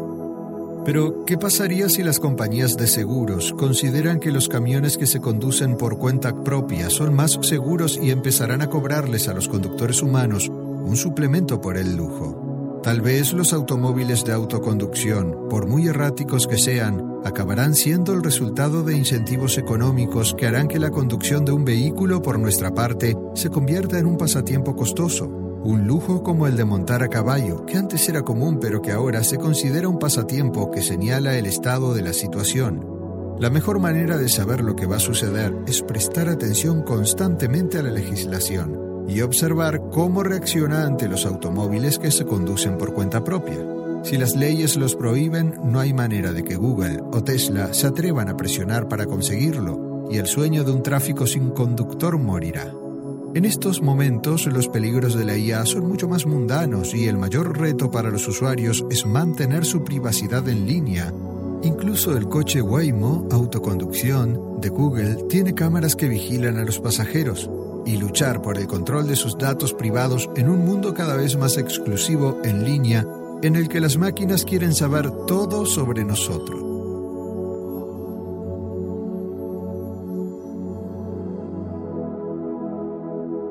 Capítulo 11. Asistentes personales activados por voz. Alexa y Siri, los dos asistentes personales más populares, muestran las capacidades del aprendizaje automático que está siempre encendido y siempre a la escucha, saltando a la acción en un momento dado con respuestas perfectas. Aquí es donde usted entra en las turbias aguas de la minería de datos y los términos de servicio que nadie lee excepto los desafortunados freelancers del tercer mundo a los que se les paga una miseria por escribirlos. Alexa y Siri trabajan analizando constantemente el ruido de fondo y esperando escuchar palabras clave. Es imposible que ninguno de los dos funcione correctamente sin estar siempre activo y escuchando, pero el problema es que un algoritmo está escuchando, no un humano. Cuando las cosas van mal, Alexa puede empezar a hacer cosas al azar que muestran lo que sucede cuando la IA tiene un mal día. En un reciente y extraño caso de mal funcionamiento, Alexa confundió la conversación de fondo con una orden para grabar y enviarla a un contacto. La enredada explicación oficial es que los micrófonos Alexa esparcidos por la casa escucharon un par de palabras de una conversación distante y las interpretaron como una orden para empezar a grabar, luego otras dos palabras para enviar la grabación a un contacto. Incluso cuando funciona correctamente, Alexa revela toda la ropa sucia, ya que sus términos de servicio mencionan que los servicios de terceros pueden conectarse al flujo de voz analizado y recopilar datos, lo que no es ninguna sorpresa.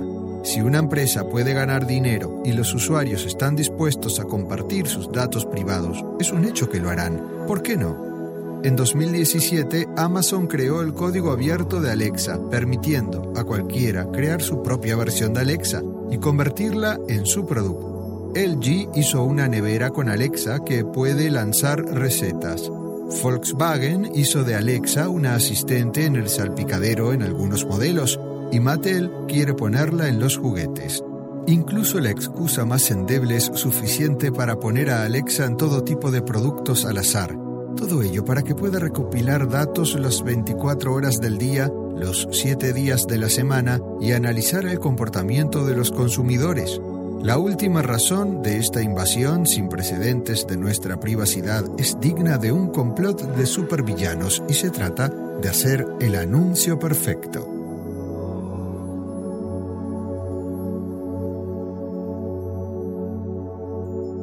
Capítulo 12. Minería de datos. ¿Para qué sirven los anuncios? Están en sus monitores, pantallas de televisión y pantallas de teléfonos inteligentes, dentro de nuestras emisiones de radio y buzones favoritos. No importa a dónde se dirija, usted encontrará anuncios constantemente vendiendo algo que no le interesa. Esos anuncios representan el enfoque tradicional de escopeta, donde las compañías simplemente impulsan a tantos como pueden en nuestra dirección de manera general y esperan que al menos uno de ellos golpee. Como puede imaginar, este tipo de marketing cuesta mucho, pero las empresas no saben lo que hacen y siguen invirtiendo en anuncios extravagantes, extraños y embarazosos, con la esperanza de que algo funcione. Gracias al aprendizaje automático, es posible que nos acerquemos a un futuro en el que los ordenadores produzcan anuncios baratos y sucios que se adaptan a nuestro comportamiento y se aplican en el momento exacto en el que tendrán el mayor efecto. De hecho, es posible que ya estemos viviendo en un futuro así. Una cosa sobre el comportamiento de los consumidores es que la mayoría de las compras se hacen automáticamente pero hay acontecimientos importantes en la vida que pueden romper estos hábitos y ponerlo en la cúspide de probar cosas nuevas. Esto significa que los anuncios de Fig Newtons no están necesariamente dirigidos a personas que nunca probarían Fig Newtons, sino a aquellos a los que les gustan los dulces y que podrían probar algo diferente, porque están pasando por un acontecimiento importante de la vida, como un divorcio, la compra de un coche o un embarazo. ¿Cómo sabe la compañía de publicidad quién es quién? Ingrese a la minería de datos, recolectando todos los datos sobre las personas para que las computadoras traten de predecir su comportamiento, deseos y motivaciones para dirigirse a ellos con el tipo de anuncio adecuado en el momento adecuado. Por supuesto, los anuncios nunca funcionarán con nosotros, pero las máquinas pueden aprender a ser persuasivas, como se ilustra en la siguiente historia. Un artículo del New York Times del 2012 titulado Cómo las compañías aprenden sus secretos detalla cómo Andrew Paul, un estadístico empleado en Target en 2002, trabajó para descubrir los secretos de los clientes de Target agregando y en algunos casos comprando directamente paquetes de datos personales de terceros, incluyendo qué automóviles conducen, de qué temas hablan en línea, y las marcas preferidas de compota de manzana. Sí, los datos personales recogidos de los usuarios se compran y venden en el mercado, con la laguna jurídica de que no hay invasión de la privacidad si una máquina está analizando los datos de los clientes y los humanos que leen las salidas no llegan a ver ninguna parte personalmente identificable como nombres o direcciones. Cualquier cliente que entra en Target es etiquetado como un número único, rastreado, registrado y analizado para alcanzar un perfil de cliente personalizado, que puede ser dirigido con cupones, anuncios u ofertas para incentivar las compras. En un caso, Andrew intentó descubrir cuáles de las mujeres que visitaban Target estaban embarazadas para engancharlas a la compra de productos relacionados con el bebé. Gracias a las mujeres que se declararon embarazadas al registrarse para los baby showers en Target, Andrew utilizó el proceso de aprendizaje automático para llegar a una lista de 25 productos, tales como bolas de algodón y suplementos de zinc, que identificaban si una mujer estaba embarazada y qué tan avanzada estaba, lo que le permitía a Target enviarle ofertas especiales en los momentos exactos en que la mujer podría necesitarlas. Al conocer su estado civil, si compran en línea o en fines de semana, y muchos otros factores, las computadoras de Target podrían rastrear los datos y estimar un escenario con la mayor probabilidad de que cualquier mujer embarazada se convierta en una compradora habitual de toallas, pañales, lociones sin perfume o cualquier otra cosa, y sugerir el mismo tipo de anuncio. Andrew aplicó la misma lógica a todas las clientas de Target y finalmente descubrió, con un alto grado de certeza, cuáles de ellas estaban embarazadas, incluso si no se lo revelaban a nadie o si no sabían que estaban embarazadas. Este fue un escándalo de privacidad a punto de estallar, como sucedió con Facebook y Cambridge Analytica, pero Target lo vio como una gran manera de reclutar nuevos compradores. Cuando el reportero del New York Times que escribió el artículo se puso en contacto con Target para pedirle un comentario, respondió tersamente, hemos desarrollado una serie de herramientas de investigación que nos permiten obtener información sobre las tendencias y preferencias de los diferentes segmentos demográficos de nuestra población invitada, confirmando esencialmente los hallazgos del artículo. Y luego le echaron la bronca al reportero. Este tipo de situación es exactamente como una gran corporación querría que se desarrollara operando en áreas moralmente grises y esquivando creativamente las leyes de privacidad para obtener una ventaja competitiva mientras los legisladores están durmiendo al volante. Veremos que exactamente este mismo patrón se repite, pero por ahora, note cómo no importaba si una mujer protegía su privacidad, porque todas las demás mujeres que revelaban todo sobre sí mismas ponían en peligro la privacidad de todas las demás mujeres.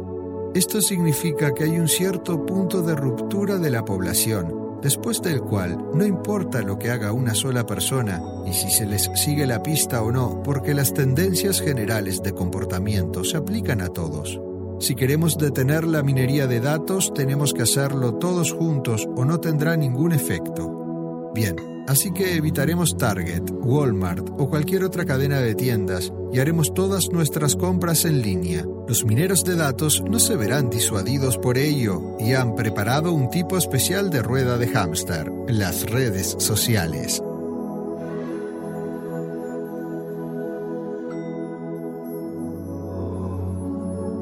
Capítulo 13. Redes sociales. A primera vista completamente inocuas, las redes sociales parecen ser la mejor manera de mantenerse en contacto con nuestros compañeros, amigos y familiares lejanos. Compartir fotos, enviar mensajes, hacer un chat de voz o de video. Todo ello de forma gratuita. ¡Wow! ¿Cómo puede alguien no usar las redes sociales? Excepto por una pequeña pregunta. ¿Cómo paga el sitio web por todo eso? Alojar un sitio web cuesta dinero, al igual que contratar todo tipo de personal para mantenerlo. ¿De dónde saca todo este dinero una red social como Facebook? ¿Y por qué vale miles de millones? Si un producto o servicio es gratuito, los datos privados del usuario son los que se recogen y se venden con fines de lucro. Desde Reddit hasta Facebook, las redes sociales son con diferencia el experimento psicológico más atrevido cuando se trata de minería de datos. Los usuarios no solo revelan sus pensamientos y acciones más íntimas, sino que lo hacen voluntariamente y de forma gratuita, lo que permite a terceros enriquecerse utilizando y vendiendo datos privados. Sabiendo lo que se ha mencionado en este audiolibro, parece absurdo que alguien se inscriba para ser etiquetado, rastreado y manipulado. Pero eso es exactamente lo que la gente está haciendo por millones. Facebook es, con mucho, el delincuente más atroz cuando se trata de recopilar datos personales a un nivel sin precedentes. Pero Twitter e Instagram también son rivales serios. Puede echar un vistazo a las condiciones de servicio de Facebook, vigentes desde mayo de 2018, para ver qué tipo de datos recopilan. Frecuencia y duración de la visita, frecuencia y tipo de contenido compartido, visto o interactuado con. Datos sobre los archivos cargados, como las marcas de tiempo o los nombres de archivo. Datos que otras personas proporcionan sobre el usuario, como su número de teléfono con quién interactúa el usuario, cuánto y sobre qué. Información de la tarjeta de crédito, como direcciones de facturación y envío. Datos de todos los dispositivos utilizados para conectarse a Facebook, como los nombres Wi-Fi, el idioma utilizado y la carga de la batería. Datos de sitios web que tienen el botón me gusta para ver lo que el usuario visitó y lo que hizo allí datos de terceros, como un anunciante que muestre si el usuario ha hecho clic en un anuncio. Datos recogidos sobre el usuario por otras empresas, propiedad de Facebook. La razón declarada de toda esta búsqueda de datos es que utilizamos la información que tenemos para mejorar nuestros sistemas de publicidad y medición para poder mostrarle anuncios relevantes dentro y fuera de nuestros servicios y medir la efectividad y el alcance de los anuncios y servicios. Podemos ver aquí que Facebook está construyendo un perfil detallado de un usuario para mostrarle anuncios, pero la expresión más reveladora se encuentra en el párrafo Utilizamos la información que tenemos para ayudar a verificar las cuentas y la actividad y para promover la seguridad dentro y fuera de nuestros servicios, como por ejemplo investigando actividades sospechosas o violaciones de nuestros términos o políticas. Trabajamos duro para proteger su cuenta usando equipos de ingenieros, sistemas automatizados y tecnología avanzada como encriptación y aprendizaje de máquinas. Ahí está. Una admisión de Facebook está utilizando el aprendizaje automático, aunque se menciona en el contexto de la seguridad del perfil. Aunque no sea superado por Target, Facebook también comenzó a aprovechar su enorme base de usuarios y sus datos para averiguar qué tan probable es que salten marcas y prueben algo nuevo. Un artículo de Gizmodo de abril de 2018 se refiere a un nuevo servicio que Facebook está empezando a ofrecer a todo aquel que quiera anunciarse en su plataforma, la predicción de lealtad. La idea es que la IA analice el comportamiento de los consumidores hasta que la plataforma pueda reconocer a las personas que quieren probar algo nuevo, ya sea un nuevo PC, un smartphone o una barra de caramelo, y bombardearlos agresivamente con anuncios relacionados. La columna vertebral del proceso es el algoritmo de aprendizaje de máquina conocido como FB Learner Flow. Esa entrada de blog está repleta de citas tales como Muchas de las experiencias e interacciones que la gente tiene en Facebook hoy en día son posibles gracias a la IA y cuando te conectas a Facebook, utilizamos el poder del aprendizaje automático para ofrecerte experiencias únicas y personalizadas. Es una buena lectura, pero es mejor que se mantenga dentro de los dos o tres párrafos principales de esa página para evitar la jerga de programación opaca debajo de ella. Ahora volvamos al escándalo de Cambridge Analytica y tomémonos un momento para verlo a través de los ojos de un consumidor consciente, alguien que entiende el aprendizaje de la máquina y la minería de datos que está ocurriendo en el módulo de servicio. En un artículo de Motherboard publicado el 28 de enero de 2017, pude leer la historia de un profesor de psicología, Michael Kosinski, que desarrolló un test de personalidad en Facebook en 2008 que midió a una persona de cinco maneras, apertura, conciencia, extraversión, simpatía y neurociencia, también conocido como la puntuación Ocean.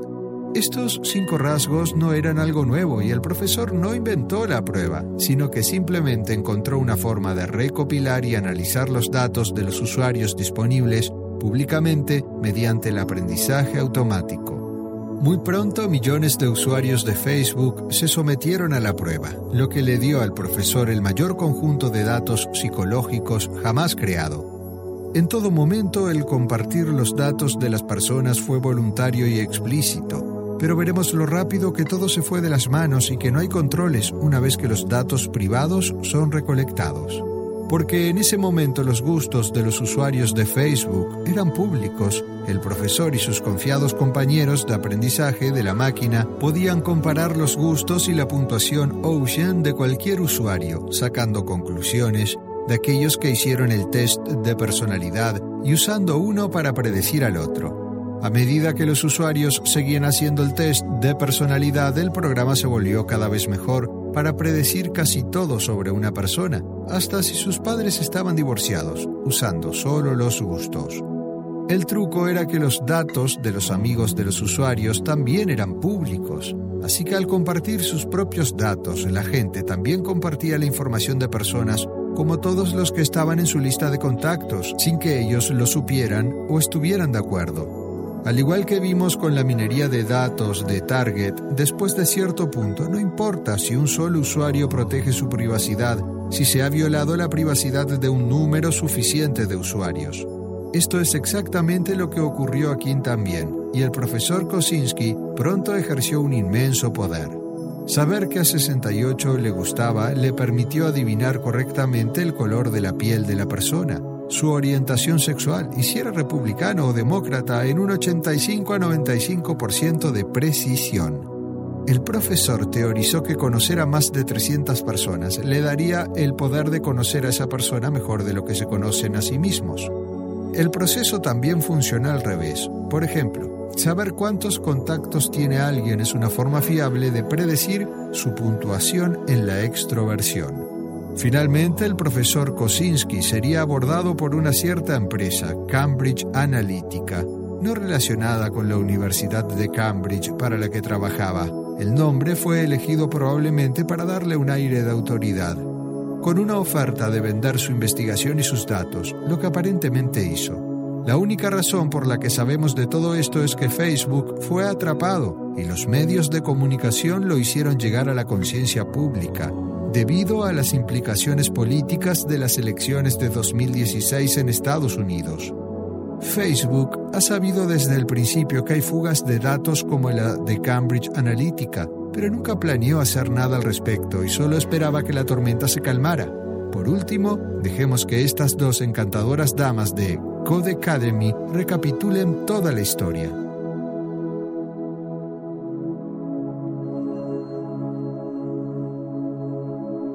Capítulo 14. Big Data. Ni el perfil psicológico de Target ni el de Cambridge Analytica serían posibles sin el masivo conjunto de información del usuario conocido como Big Data, que es cuando una empresa tiene tantos datos que resulta imposible procesarlos, almacenarlos y protegerlos todos.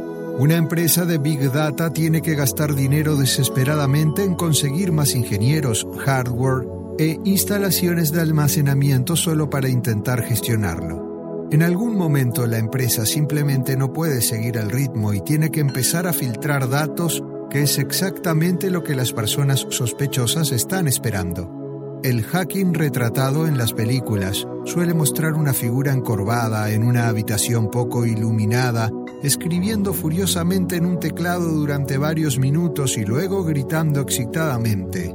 Estoy dentro a través de su cortafuego. El 99% de todo el hackeo es en realidad solo ingeniería social, lo que significa que el hacker descubre que el trabajador de la recepción de una empresa se llama Cindy y que un gerente de alto nivel llamado Mark está de vacaciones en Aruba, tal vez incluso a través de Facebook. El hacker llama a la recepción y dice, Hola Cindy, soy Mark de la alta dirección. Estoy de vacaciones aquí en Aruba y necesito entrar rápidamente en mi estación de trabajo, pero olvidé mi contraseña. ¿Puedes ayudarme?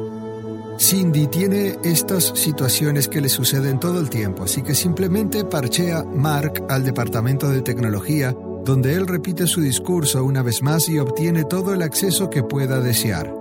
Eso es todo. Romper una red de Big Data es increíblemente fácil y pensar que los datos de cualquier persona están seguros, ya sean Facebook, Twitter o cualquier otra red social, es bastante ridículo. Estas empresas son tan grandes que es simplemente imposible mantener la seguridad de los datos de los usuarios mientras que sus trabajadores están mal pagados y cansados hasta el punto de que solo fichan para entrar y salir. Si alguna vez se descubre la brecha, la alta dirección se mantendrá callada y seguirá adelante con su negocio, que es exactamente lo que Facebook hizo hasta el escándalo de Cambridge Analytica. De hecho, una entrevista de marzo de 2018 con el director de operaciones de la plataforma de Facebook, Sandy Parakilas, muestra que las brechas y la recolección de datos no autorizados eran comunes en 2011 y 2012 mientras trabajaba allí. Cuando intentó advertir a un ejecutivo de Facebook, le dijeron, ¿de verdad quieres ver lo que encontrarás? La implicación fue que la empresa está legalmente más protegida si no intenta auditar las filtraciones de datos, porque entonces tendría que detenerlas, lo que perjudicaría el balance final de Facebook. Es por eso que Mark Zuckerberg puede ir ante el Congreso y repetir una variación de no lo sé con una cara perfectamente derecha durante 24 horas. Él realmente no lo sabe, ya que otras personas de la cadena son las que toman las decisiones cuestionables. Afortunadamente parece que los reguladores de la Unión Europea están empezando a despertar del estupor y se están dando cuenta de las travesuras de Big Data. El Reglamento General de Protección de Datos, GDPR, es un conjunto de normas de 2016 que se aplica a todas las empresas que sirven a los ciudadanos de la UE y que entrará en vigor el 25 de mayo de 2018. A lo largo de 200 páginas, GDPR considera la protección de los datos personales como un derecho fundamental y dice, el tratamiento de los datos personales debe estar al servicio de la humanidad. GDPR prohíbe a las empresas tener más datos personales de los necesarios y exige que se mantengan durante el menor tiempo posible, al tiempo que concede a los usuarios el derecho a ser olvidados, la posibilidad de entrar y hacer que todo lo que tenga que ver con ellos se elimine de los servidores de la empresa. GDPR también prohíbe la toma de decisiones y la elaboración de perfiles automatizados por parte de las máquinas sobre la base de datos personales, como cuando alguien solicita una tarjeta de crédito y se le niega automáticamente sobre la base de una puntuación o perfil. Las multas para las grandes empresas de datos que incumplen el GDPR no son sin duda una palmadita en la muñeca, ya que ascienden a 20 millones de euros o al 4% de su volumen de negocios mundial anual, lo que sea más elevado.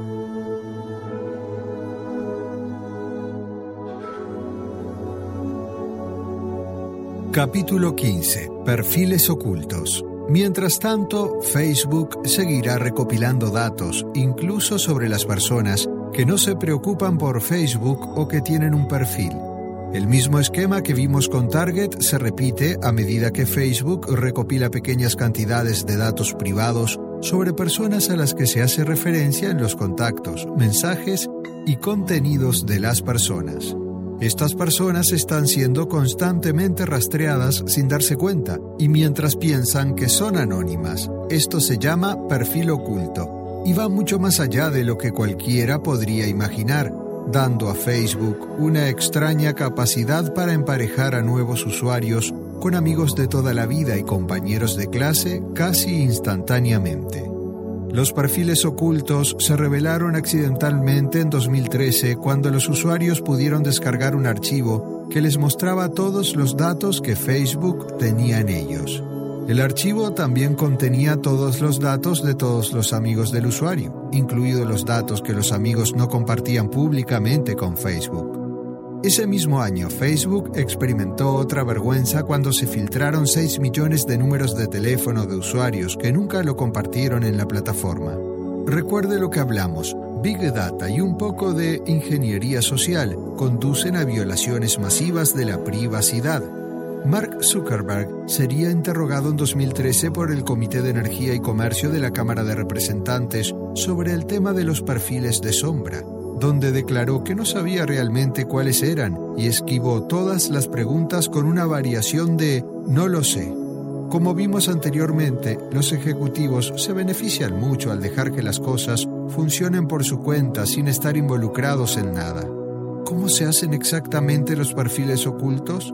Es debido a los metadatos, un concepto extraño y sutil así que hagamos un inciso y expliquemos qué es. La definición es datos sobre datos, pero podemos decir que es todo lo impersonal sobre un evento. Por ejemplo, cuando usted tiene una conversación telefónica con alguien, el contenido son datos privados, pero el tiempo que duró la llamada es metadatos. Mientras que los datos privados están generalmente protegidos contra intrusiones, los metadatos apenas se consideran, y eso es exactamente lo que las empresas como Facebook hicieron. Se dieron cuenta de que tener suficientes metadatos revela datos privados con un alto grado de certeza. Es como si la compañía fuera capaz de espiar los mensajes y conversaciones privadas simplemente sabiendo cuándo y dónde fueron enviados. Vuelva al principio de este capítulo y relea el incidente de Target. Los metadatos privados y los metadatos se revelan entre sí. Ahora imagínese a Alice y Bob charlando a través del Messenger de Facebook. Si se trata de la aplicación para smartphone, ambos ya permitieron que la aplicación accediera a casi todo en su dispositivo para instalarlo. Contactos, archivos, información Wi-Fi, GPS, cámara, micrófono, acelerómetro, dispositivo que muestra la rapidez con la que se inclina el dispositivo y mucho más. Con la aplicación simplemente teniendo acceso a cualquiera de esas categorías de metadatos a través de millones de personas, Facebook puede rastrear a las personas de todo tipo de maneras. Por ejemplo, conocer los nombres de las redes Wi-Fi que Alice y Bob encuentran durante el día permite a Facebook saber lo cerca que están entre sí. Seguir el acelerómetro permite a Facebook ver si a Alice y Bob les gusta correr y marcar el lugar donde los teléfonos se quedan quietos durante la noche, como sus hogares. Si la aplicación hace un seguimiento de la fuerza de una señal Wi-Fi, es posible saber si está en la otra habitación, detrás de una puerta y mucho más.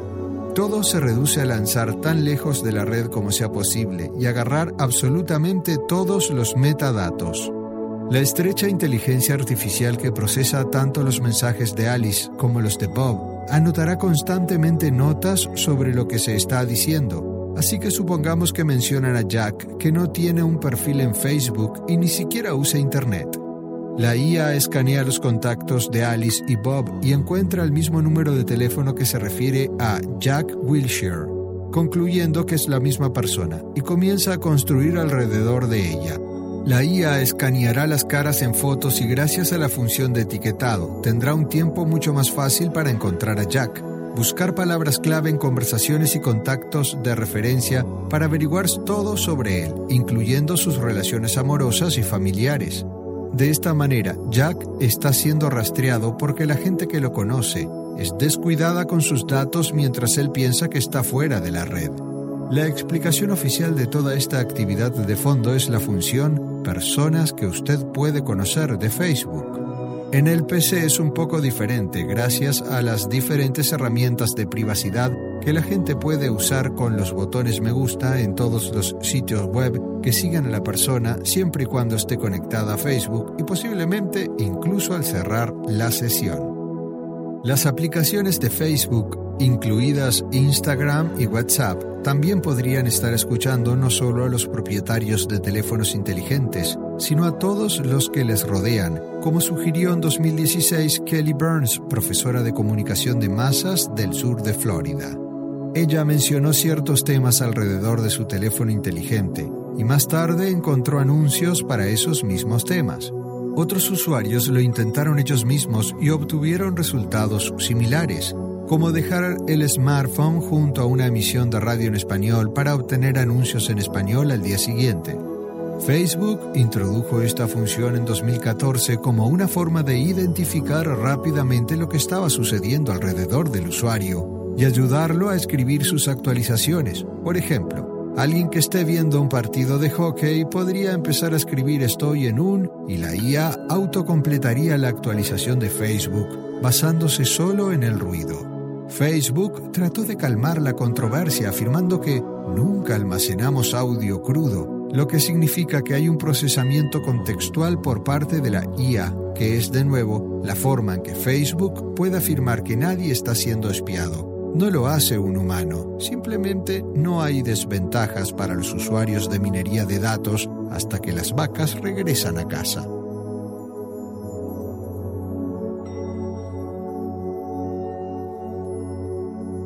Capítulo 16. Windows 10.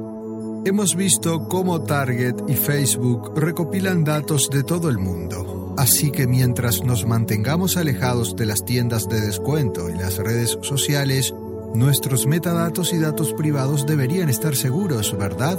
Ni de lejos porque es cuando todas las demás empresas empiezan a entrar en acción cuando conseguimos un control total sobre nuestra privacidad. Cuando una de las mayores empresas de software, Microsoft, comienza a recopilar datos privados de forma intrusiva a través de Windows, estamos a punto de experimentar un cambio radical, una avalancha total de productos y servicios de pago de los que no podemos prescindir y que, sin embargo, estarán recopilando nuestros datos privados las 24 horas del día, los 7 días de la semana. En este caso, la fuente de la controversia es la telemetría. La telemetría es un subconjunto de metadatos y representa el uso de algún programa o dispositivo. Por ejemplo, cuántas veces un usuario ha iniciado un programa determinado o ha abierto el mismo archivo en un dispositivo. Cada vez que un programa o aplicación se bloquea y tenemos la opción de enviar un informe de fallo a los desarrolladores, en realidad enviamos telemetría para ayudarles a averiguar qué pasó. Esa es una forma legítima de usar la telemetría, pero tengan en cuenta que esto significa que hay una causa real, choque. El usuario es notificado y tiene que realizar una acción para enviar datos, después de lo cual la recolección de telemetría se detiene. La recolección de telemetría no suena necesariamente mal, pero cuando se hace a escala masiva los datos privados de todos se ponen en peligro, incluso de aquellos que no usan el producto o servicio, tal y como vimos con Facebook y Target. Por ejemplo, conocer el tiempo medio que tarda el usuario en hacer doble clic en un icono o en cambiar una configuración de Windows 10 puede mostrar discapacidades pasadas, presentes o futuras. El análisis de la voz de los usuarios puede indicar ansiedad, estrés o problemas psicológicos que los usuarios ni siquiera conocen. Esos son solo dos puntos de datos, pero si una persona utiliza Windows 10 a diario, se entera de todo. Windows 10 es el último sistema operativo que Microsoft producirá basado en el diseño de Windows 8 y mantenido evergreen a través de actualizaciones constantes y obligatorias. Windows 10 se distribuyó inicialmente de forma gratuita a todo el mundo durante un periodo de un año, cuando fue lanzado en 2015, lo que debería ser suficiente para dar una pista de que había algún tipo de truco de minería de datos. En este momento Windows 10 se vende por 119 dólares para Home Edition, que es la versión más básica destinada a los usuarios menos informados y recopila una gran cantidad de datos destinados a la creación de perfiles y la publicación de anuncios.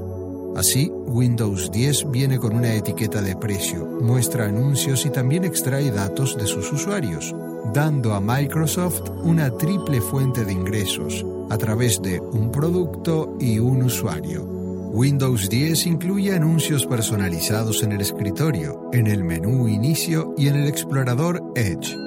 Incluso si el usuario compró una de las versiones más potentes, todavía va a haber anuncios, incluyendo un anuncio de salvapantallas cuando el equipo está inactivo, gracias a la característica conocida como Windows Spotlight, que los descarga desde Bing. Esta característica puede ser desactivada, aunque un usuario curioso también puede hacer clic en la esquina superior derecha y me gusta o no me gusta para mostrar a la IA qué enseñarle la próxima vez. Los anuncios también aparecerán en la barra de tareas y pueden aparecer en el centro de actividades, conocido como panel de control en versiones anteriores de Windows.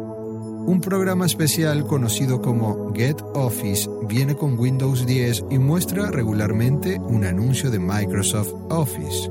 Estas funciones pueden desactivarse, aunque algunos usuarios han informado de que pueden volver a activarse automáticamente después de una actualización.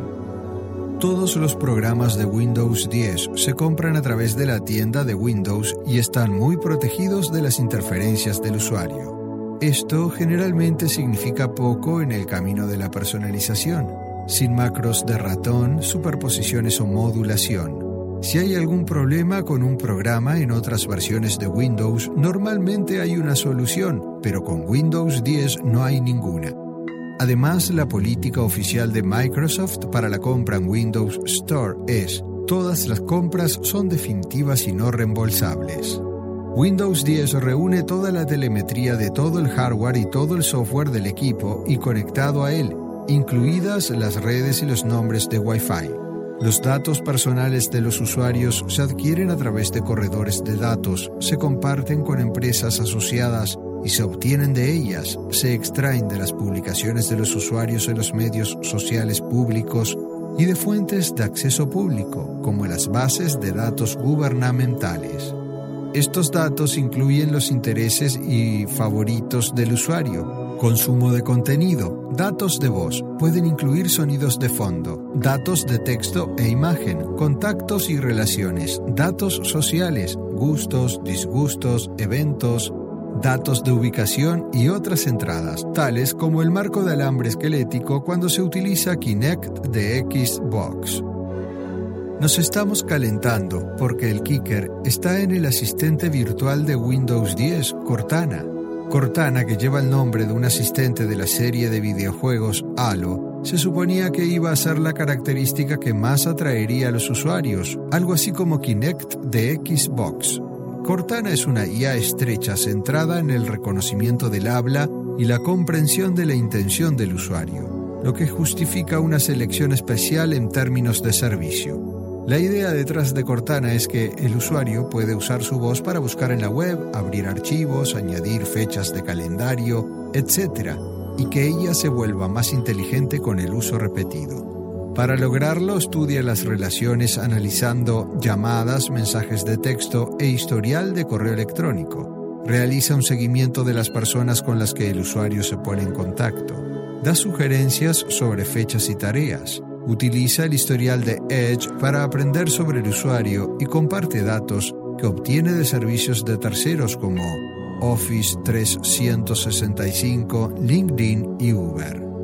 Las cosas que Cortana aprende sobre el usuario se almacenan en el portátil donde el usuario puede acceder y editar manualmente si algo es incorrecto, lo que forma parte de su aprendizaje supervisado.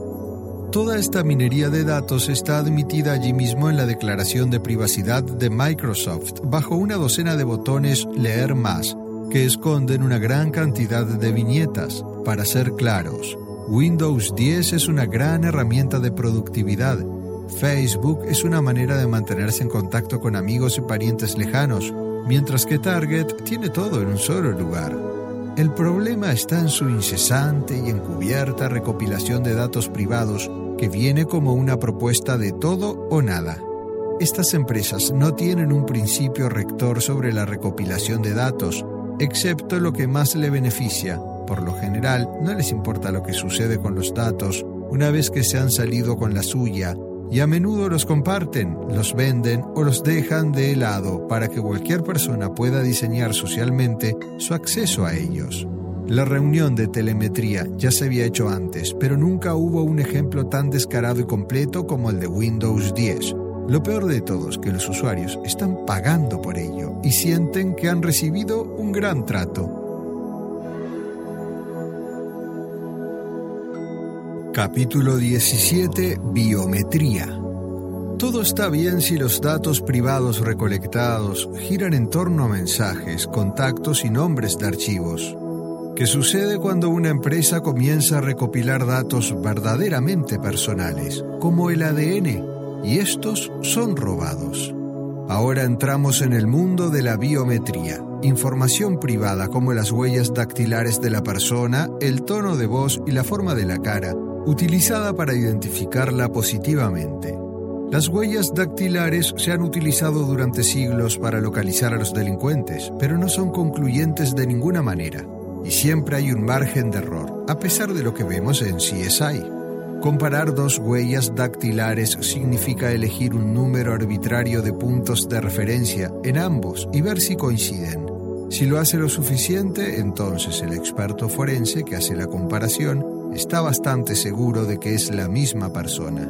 Sin embargo, los gemelos idénticos pueden tener huellas dactilares idénticas y si alguna vez logramos una clonación estable, los clones presumiblemente también tendrán huellas dactilares idénticas.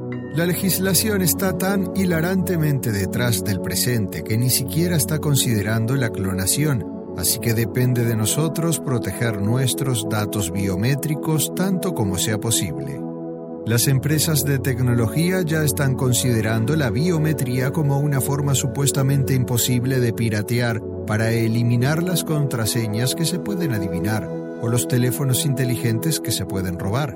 Los últimos modelos de iPhone ya están utilizando botones caseros que reconocen las huellas dactilares y permiten el acceso facial para desbloquear el dispositivo. Las redes sociales, de nuevo Facebook, están muy avanzadas en la recopilación de enormes franjas de datos biométricos en todos sus usuarios. Pero ahora otras industrias han comenzado a hacerlo también. Todo ello bajo el pretexto de una mayor comodidad. En 2017, Cali Burger instaló kioscos de comida rápida en Pasadena, con reconocimiento facial donde los clientes simplemente necesitan sonreír para mostrar su historial de compras, con planes para eliminar los pagos en efectivo y con tarjeta y hacerlo todo sobre biometría. En Jinan, China, las cámaras de reconocimiento facial filman a las personas que cruzan la calle escanean los registros policiales, muestran sus fotos en carteles públicos y los avergüenzan delante de todos. El plan es tener eventualmente una buena puntuación ciudadana para todos los chinos, un valor de cuánto benefician a la sociedad. El objetivo declarado es dificultar que los desacreditados den un solo paso. La historia ha demostrado que no existe una medida de seguridad perfecta. Toda la seguridad depende de la disuasión y de poder molestar al ladrón potencial hasta que se rinda y encuentre un objetivo más fácil. Esto significa que si un villano está lo suficientemente determinado, no hay ninguna medida de seguridad que lo detenga, con el problema añadido de que la biométrica no puede cambiarse. El robo de identidad en una sociedad regida por un estrecho sistema de inteligencia artificial y la biometría son una perspectiva realmente aterradora, ya que la víctima ya no tiene forma de obtener una nueva identidad y llevar una vida normal. Incluso la semejanza de la persona es suficiente para meterla en problemas. Ya existe una estrecha IA que puede escanear la cara de una persona y superponerla sobre la cabeza de otra persona haciendo que parezca que Elvis o la Madre Teresa están de vuelta, diciendo y haciendo todo tipo de cosas escandalosas. Este proceso se conoce como Deep Fake y se puede realizar con un simple programa de código abierto llamado Fake App, desarrollado por la División de Inteligencia Artificial de Google en 2015. Este programa utiliza redes neuronales para procesar los datos biométricos del objetivo y de la víctima y empalmarlos un reportero del New York Times intentó cambiar su cara con la de Jake Gyllenhaal con la ayuda de un experto y obtuvo resultados aceptables en solo tres días y unos 90 dólares. El coste de la electricidad y el alquiler de un servidor remoto para el programa. Por supuesto, cuanto mayor sea la semejanza, mejores serán los resultados, pero vivimos en tiempos escandalosos en los que incluso un video falso y obvio puede provocar una protesta pública. Por ahora, el programa requiere miles de fotos de alta definición de ambas caras para obtener los mejores resultados, pero no debemos contar con la pereza de los villanos para mantenernos a salvo. Capítulo 18. Máquinas autorreplicadoras. Colonizar un ambiente inhóspito es un camino pavimentado con huesos de pioneros y constructores fronterizos como lo demuestra el desarrollo de la colonización del Nuevo Mundo. En 1607, un grupo de 104 hombres zarpó hacia lo que es hoy Estados Unidos y fundó Jamestown, la capital de Virginia, para extraer recursos e iniciar una colonia. En 10 años el 80% de ellos estaban muertos debido a la inanición, las enfermedades y el gobierno militante de John Smith, que finalmente tuvo que casarse con la hija de un jefe indio, Pocahontas, para dar a los colonos por lo menos un respiro. Fue solo cuando los colonos comenzaron a cultivar y vender tabaco que los colonos comenzaron a entrar a raudales, habiéndoles prometido tierras libres si se entregaban voluntariamente a la certidumbre por contrato para cultivar el tabaco en condiciones infernales. Si nos aventuráramos a la superficie de Marte, tendríamos que enfrentarnos a las mismas o incluso peores circunstancias. Enviar olas de colonos a una muerte segura, teniendo cada nuevo grupo unas posibilidades ligeramente mayores de supervivencia, hasta que lograran hacer una economía autosostenible que apoyara las condiciones de vida, creara comodidades para que las mujeres se fueran voluntariamente, les permitiera reproducirse y luego redujera la mortalidad infantil hasta el punto en que la población colona también fuera autosostenible. Pero, ¿y si tuviéramos máquinas inteligentes para hacer la liquidación inicial por nosotros? Entra von Neumann, un científico húngaro de principios del siglo XX que teorizó sobre las estructuras autorreplicantes que tenían una especie de ADN mecánico antes de que se descubriera el ADN. Imaginó una máquina que llevaría un plano de sí misma y podría construir una impresora que leyera el plano y lo replicara.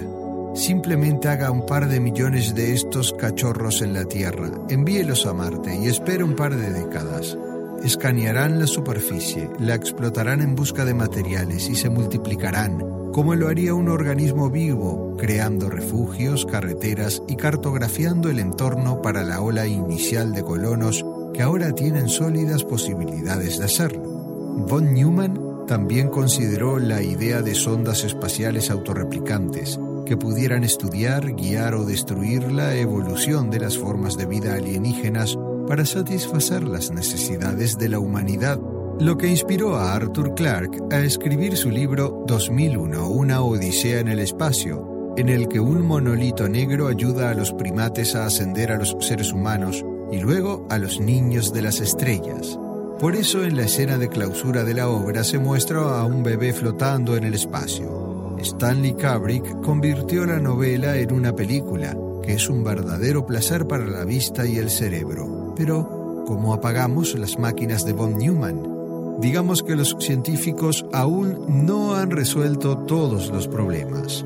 La idea de las máquinas inteligentes autorreplicantes consumió a los científicos de la época hasta el punto de que algunos negaron cualquier existencia de inteligencia extraterrestre simplemente porque habrían pensado en hacer las máquinas de von Neumann ellos mismos, y nosotros ya las habríamos encontrado. El otro grupo de científicos respondió que cualquier alienígena inteligente se daría cuenta de lo peligrosas que son las máquinas de von Neumann para sí mismos y no las haría en primer lugar, lo que nos devolvería a la casilla de salida y haría que este debate no fuera más científico que el de dos niños gritándose uno al otro en el patio de recreo. Mi padre puede levantar elefantes infinitos más que tu padre.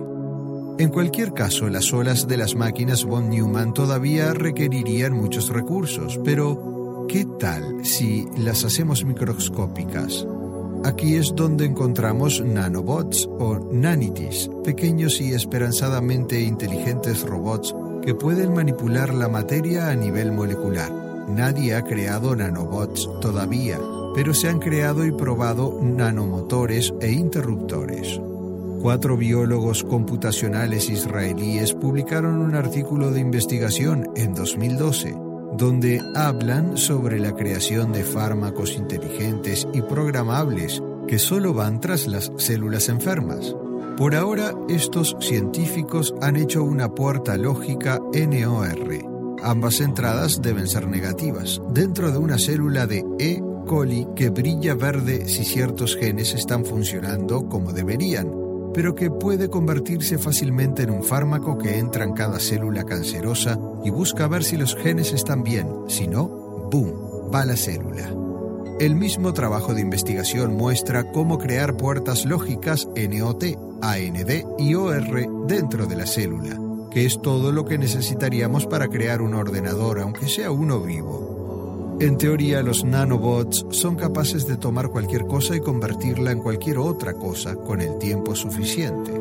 Esto abriría las puertas a la alquimia real, ya que los nanobots convierten el plomo en oro, las piedras en diamantes y las ramitas en titanio. La raza humana nunca más tendría necesidad de nada y viviríamos en un paraíso, o al menos esa es la idea. La aplicación más importante de los nanobots está en la medicina, ya que podríamos darle al paciente una cápsula llena de nanobots que se disuelve en el estómago y los hace inmortales. La idea misma de la cirugía usando cuchillas afiladas parecería tecnología de cavernícola, ya que los nanobots se precipitan en el torrente sanguíneo del paciente y empiezan a escanear células individuales, comparando todo lo que encuentran con el plano genético que llevan y restaurando cualquier daño.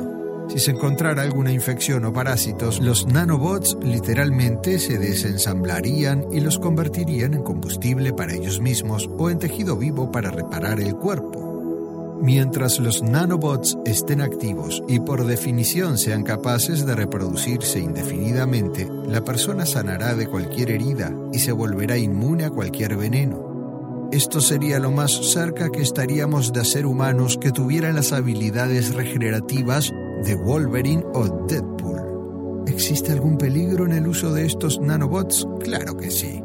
Y una vez más los escritores de ciencia ficción están muy por delante de nosotros. El cuento Música de Sangre de Greg Bear, ganador de un premio en 1985, habla de un investigador que se inyecta con nanobots médicos en los que estaba trabajando en un intento desesperado de salvar su proyecto cuando los superiores se enteran de su estado de desarrollo.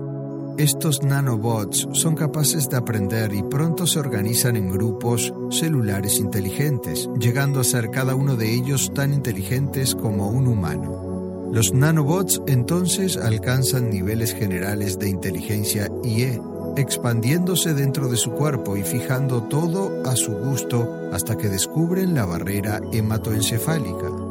La empresa matriz intenta intervenir, pero ya es demasiado tarde los nanobots asumen el control. Tienen una visión diferente de la vida y la evolución, pero aunque lo mejor es no revelar la trama retorcida, digamos que las cosas se salen de control muy rápidamente. Por ahora ni siquiera hay una teoría sobre cómo podríamos comunicarnos con los nanobots o decirles lo que queremos que hagan, lo cual es un pequeño inconveniente. Debido a que los nanobots serían igualmente capaces de arreglar y destruir todo lo que amamos, simplemente tendríamos que dejarlos sueltos y cruzar los dedos para lograrlo mejor. Si se convierten en duendes maliciosos que se lo tragan todo, el mundo entero estaría al borde del colapso irreversible. Una vez más, los escritores han encontrado un nombre pegadizo para el escenario, Grey Goo. El escenario de Grey Goo nos pide que imaginemos nanobots que tienen la habilidad de replicarse a sí mismos, pero por cualquier razón se volvieron locos. En lugar de sanar a la gente o crear obras de ciencia, simplemente están multiplicando y procesando todo lo que les rodea en sustancia viscosa. Poco poético, pero muy realista. Aunque el autor de la frase, Eric Drexler, en su libro de 1986, Motores de Creación, admite que esto ya debería haber ocurrido con los organismos vivos si tuvieran recursos infinitos.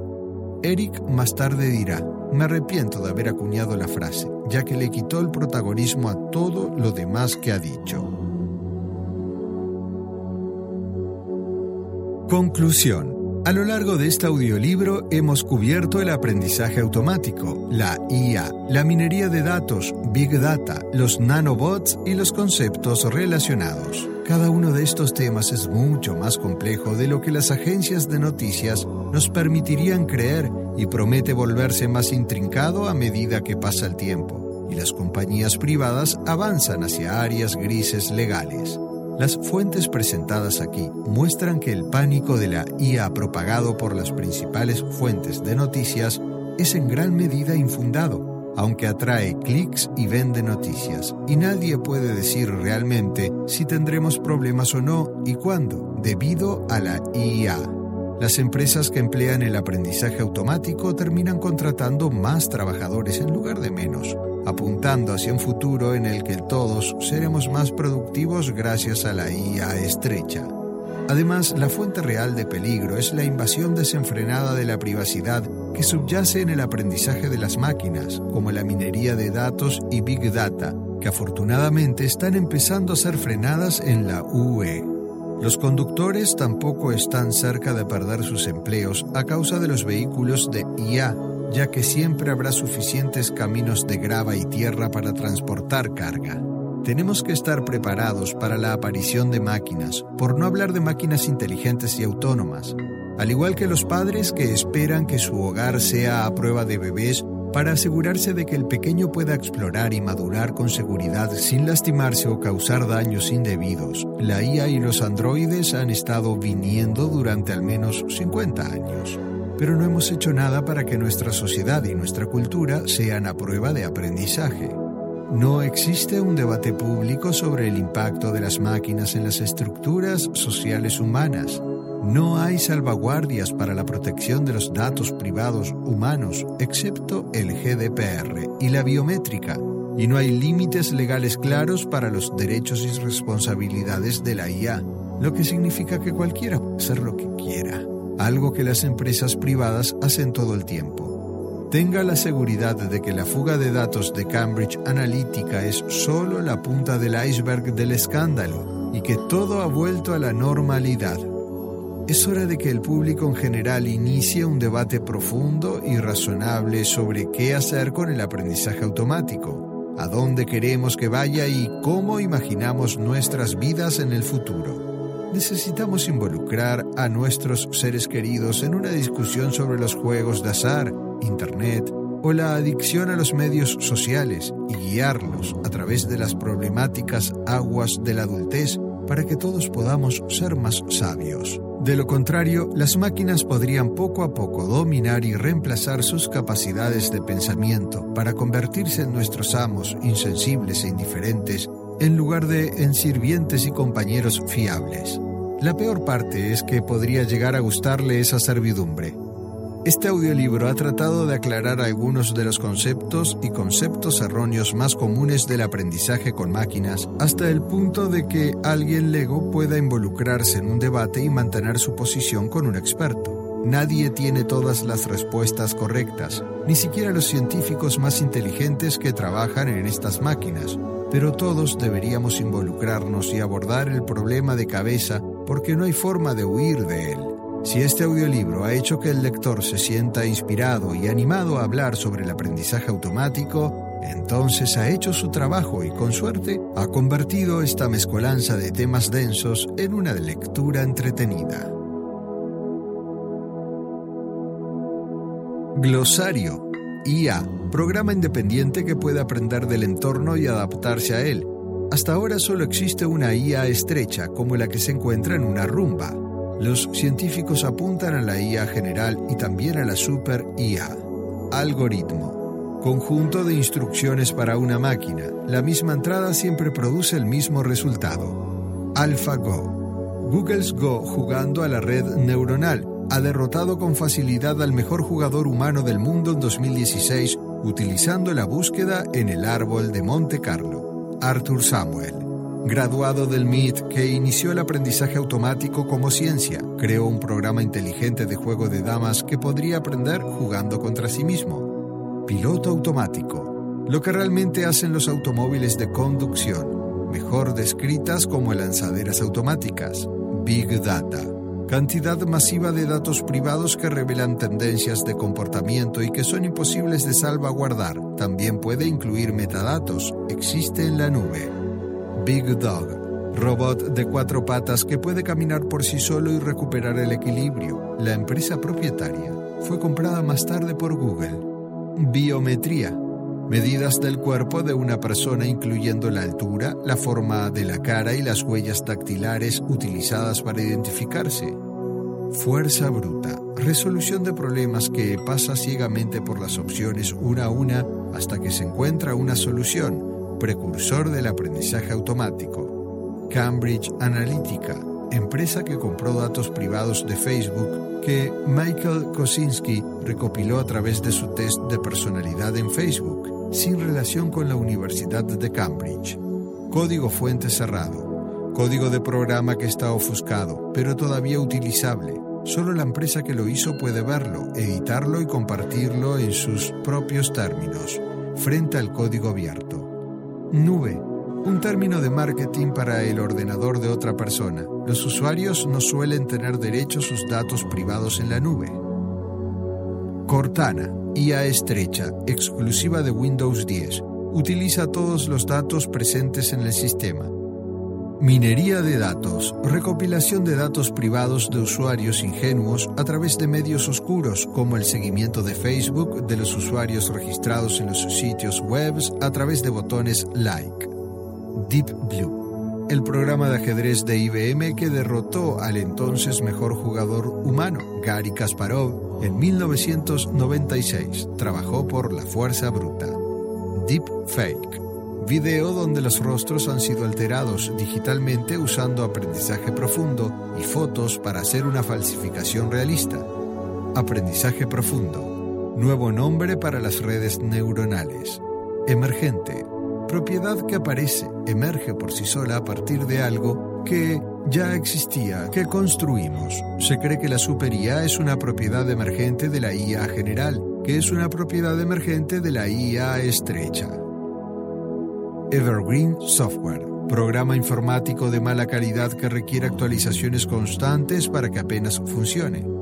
Flippy, el brazo giratorio robótico para hamburguesas de Cali Burger, que puede cocinar hamburguesas por su cuenta utilizado con fines promocionales. Funciona mal todo el tiempo y necesita un mantenimiento constante.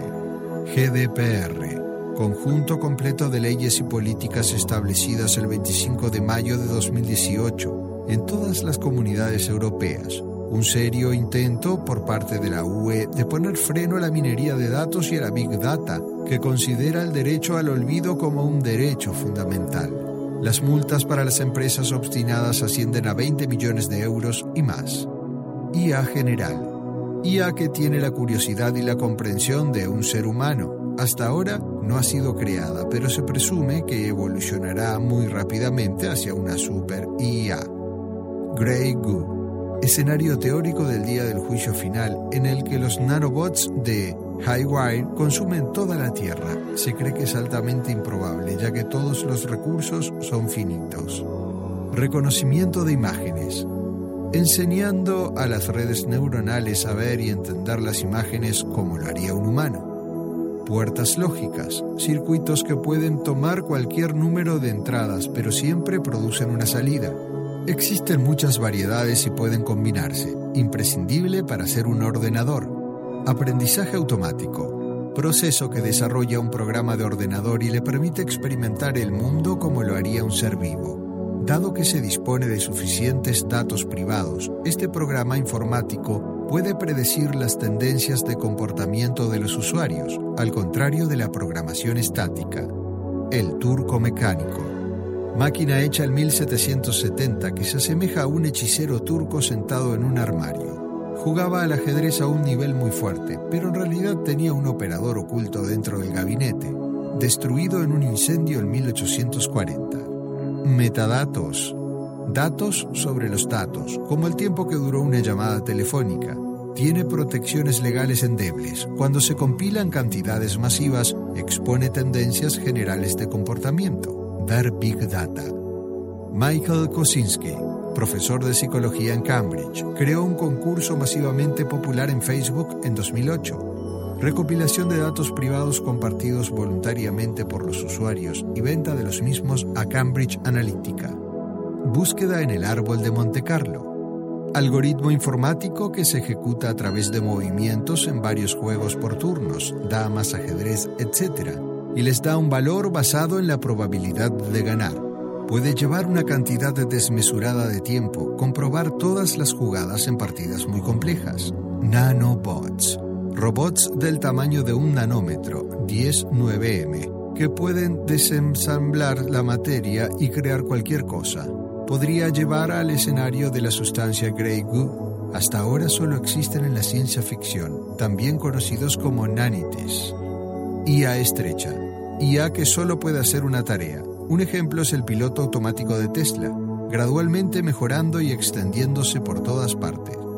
Procesamiento del lenguaje natural, redes neuronales que trabajan para analizar palabras, oraciones e ideas. Se utiliza en la traducción y en la redacción automática, redes neuronales.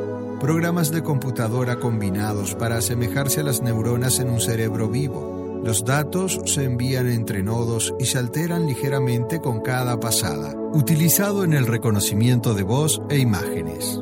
Código abierto. Código de programa disponible para todos para descargar, compartir, editar y ganar dinero, opuesto a la fuente cerrada.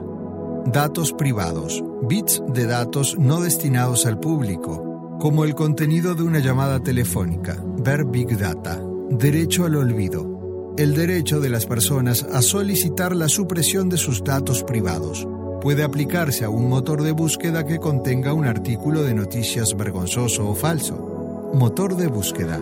El lado público de una IA estrecha a través del cual los usuarios pueden buscar. Contiene información sobre las tendencias de comportamiento de sus usuarios. Autoconducción. Término de marketing para los automóviles con piloto automático. Todavía no hay automóviles de autoconducción y es poco probable que aparezcan en los próximos 50 años. Perfil oculto seguimiento no autorizado de los usuarios que intentan proteger sus datos privados. El término apareció por primera vez en Facebook, pero es probable que todas las redes sociales creen perfiles de sombra, ya que no son ilegales. Ingeniería social. Obtener la confianza de los empleados de una empresa para secuestrar los datos privados de los usuarios. Spot Mini. Versión avanzada de Big Dog tiene un brazo robótico donde debería estar su cabeza que puede abrir puertas. Programación estática. Programación de software para que funcione de forma inmediata. Lo contrario del aprendizaje automático. Super IA. IA divina que puede llevar a nuestra civilización al caos. Se desconoce cuándo podría aparecer, pero se especula conseguir rápidamente la aparición de la IA. Aprendizaje supervisado, aprendizaje automático realizado bajo los auspicios de un profesor humano, en comparación con el aprendizaje no supervisado. Telemetría. Datos relacionados con el uso de algún programa o dispositivo. Por ejemplo, la telemetría Tesla puede mostrar cuántas veces un conductor ha girado a la izquierda en el último mes. Tesla. Auto eléctrico con capacidad de piloto automático. Requiere la atención del conductor en todo momento y no es autoconducción, muy buscado pero todavía poco fiable para la adopción masiva. Aprendizaje no supervisado, aprendizaje automático realizado sin intervención humana, utilizando solo una cantidad masiva de datos. Queremos saber qué te gustó más de este contenido. Déjanos tu opinión en la cajita de comentarios y si aún no estás suscrito, te invito a que lo hagas y activa la campana de notificación, así cuando suba nuevo contenido seas de los primeros en verlo. Espero este contenido te ayude en tu formación personal, te motive en tu emprendimiento, porque la vida es mejor creando. Si quieres escuchar los audiolibros completos, puedes encontrarme en Spotify como Secretos de un Emprendedor. Gracias por ver secretos de un emprendedor. Bendiciones. Baja de la novena 0 a 0 con dos outs. El pitcher está obviamente nervioso porque el juego está en riesgo. Se prepara, mira hacia arriba ahí. El jugador que estaba en primera corre, corre, corre. Y se roba la segunda, se roba la segunda. Róbate tú también la segunda al comprar 8 galones o más con la app Fuel Forward en 76 y llévate boletos al 2x1 para los Dodgers. Ve las reglas oficiales para detalles. Hasta agotar existencias. Válido de marzo 28 a agosto 14, 2024. Copyright 2024 Philips 66 Company. Todos los derechos reservados. ¿No se merece tu familia lo mejor? Entonces, ¿por qué no los mejores huevos? Ahora, Egglands Best están disponibles en deliciosas opciones. Huevos clásicos, de gallina libre de jaula y orgánicos de Egglands, que ofrecen un sabor más delicioso y fresco de granja que le encantará a tu familia. En comparación con los huevos ordinarios, Egglands Best contiene la mejor nutrición como 6 veces más vitamina D, 10 veces más vitamina E y el doble de omega 3 y B12. Solo Egglands Best. Mejor sabor, mejor nutrición, mejores huevos. Visita egglandsbest.com para más información.